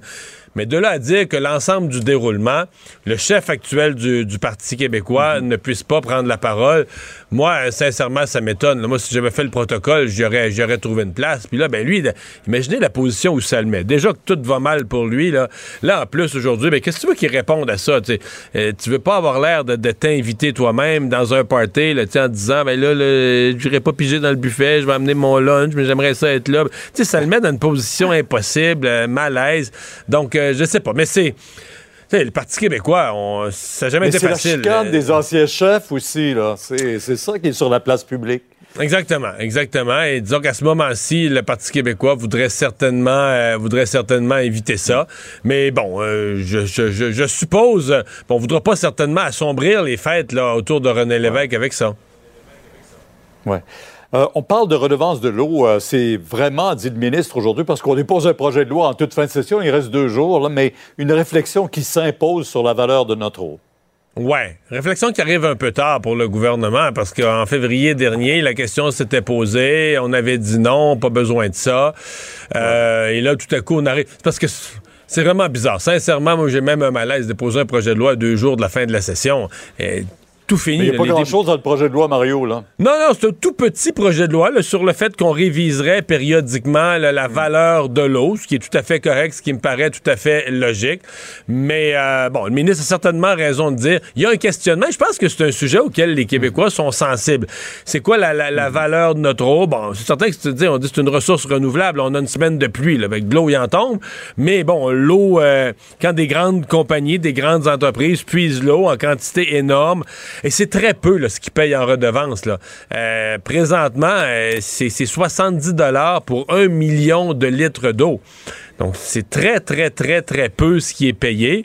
Euh, donc, de- de- d'avoir cette discussion et d'avoir cette réflexion, ça me paraît utile. Mais disons que le gouvernement, sur celle-là, le gouvernement a sincèrement l'air d'être en mode, là, mode rattrapage, de pouvoir dire, si jamais le, le sujet devient chaud en campagne électorale, le gouvernement doit être être capable de dire, ouais, ouais, ouais, ouais, ben, on a déposé un projet de loi. Mais disons, on se souviendra quand même qu'on l'a déposé à 48 heures de la fin des travaux. Ça fait pas très, très, très crédible. là. Ouais, comme les Québécois sont aussi très sensibles au changement climatique, on voit cette vague de chaleur en Colombie-Britannique, euh, le Québec pourrait ne pas être épargné, lui aussi, bien sûr. Oui, ça m'a intéressé. Évidemment, ça nous touche pas directement. C'est un Mhm. rapport du coroner en Colombie-Britannique sur la vague de chaleur. Les gens vont s'en souvenir là, du 24 juin au 7 juillet l'année dernière. Celle où on avait touché 49,6 degrés dans un village de Colombie-Britannique, dans une petite ville. C'était un record absolu là, de tous les temps, la, la, la chaleur la plus grande jamais atteinte au Canada. Mais là, donc, le rapport du coroner vient parler de, plein d'affaires, de personnes âgées seules, de personnes âgées. Il y en a plusieurs. Il y a eu 619 morts là, euh, durant cette vague de chaleur. En Colombie-Britannique seulement. Pas dans l'ensemble de l'Ouest canadien et américain, mais dans cette seule province. Le rapport du coroner porte sur 619 décès. Et on parle entre autres de personnes âgées, euh, seules, seules à la maison, euh, dont on a retrouvé le corps, dans certains cas, plusieurs jours après. Ça devait pas être beau là, avec la chaleur, c'est un corps en début de décomposition. Mais Donc, euh, mon, ma, ma réflexion à moi, c'est de dire, ben, je pense que oui, la Colombie-Britannique a mis en place tout un protocole en disant nos services d'urgence n'étaient pas prêts. C'est-à-dire qu'on est prêt pour une multitude d'événements, des tremblements de terre, des ouragans. Tu sais, on a un protocole. Mais pour les vagues de chaleur, ils disent qu'il n'existait pas de protocole. Comment, comment surveiller, comment aider les personnes vulnérables, les aider à trouver des sources de fraîcheur, les bonnes mesures à prendre, etc. Je pense que c'est une réflexion qui vaut pour le Québec. Les épisodes de chaleur extrême, là, les vagues de canicule, c'est quelque chose qu'on risque de rencontrer, peut-être pas à tous les ans, là, mais sur une période de quelques décennies à venir, c'est inévitable qu'on va rencontrer ça. Mario, merci. On vous écoute demain dès 10h sur LCN. Au revoir. Alors, Alexandre, est-ce que Donald Trump pourrait avoir son été gâché? Peut-être, peut-être. peut pas, peut pas perdre une journée de golf durant l'été. Il faudrait surtout pas, surtout si le 15 juillet il fait beau à Mar-a-Lago, parce que il y a des documents judiciaires qui sont sortis là, dans les dernières heures qui font euh, état d'une audition. Donald Trump, l'ancien président américain, bien sûr, et deux de ses enfants vont devoir témoigner dans une enquête civile, celle sur les pratiques fiscales de la Trump Organization. Ça fait longtemps que ça traîne. C'est ça dans l'État de New York. Hein? C'est ouvert depuis mars 2019. C'est la procureure de l'État de New York, Laetitia James, qui mène ce combat-là depuis 2019 sur des fraudes de pratiques fiscales de la Trump Organization, entre autres sur les, la valeur des immeubles, des propriétés de luxe, des hôtels, des golfs. On dit que lorsqu'ils ont euh, voulu demander des prêts à des banques, entre autres, ils auraient frauduleusement augmenté, surestimé la valeur de leurs actifs, ce qui évidemment ben, est criminel au niveau euh, civil. Et donc cette poursuite-là, ce recours-là, se poursuit. Et donc il devra comparaître avec ses deux enfants. C'est Donald Trump Jr. et Ivanka qui seraient appelés à comparaître en sa compagnie le 15, vendredi 15, et jusqu'à la semaine suivante. Mais pour l'instant. Mais gageons que leurs avocats vont essayer de- d'entreprendre des procédures pour reporter, empêcher, annuler. euh, C'est une décision qui peut faire l'objet de recours, effectivement. Donc, c'est pas assuré qu'on va voir l'ancien président américain en cours, mais ça ferait le bonheur de certains, ça c'est sûr. Merci Alexandre, merci à vous d'avoir été là. Rendez-vous demain 15h30. Sophie Durocher prend le relais. Bonne soirée. Cube Radio.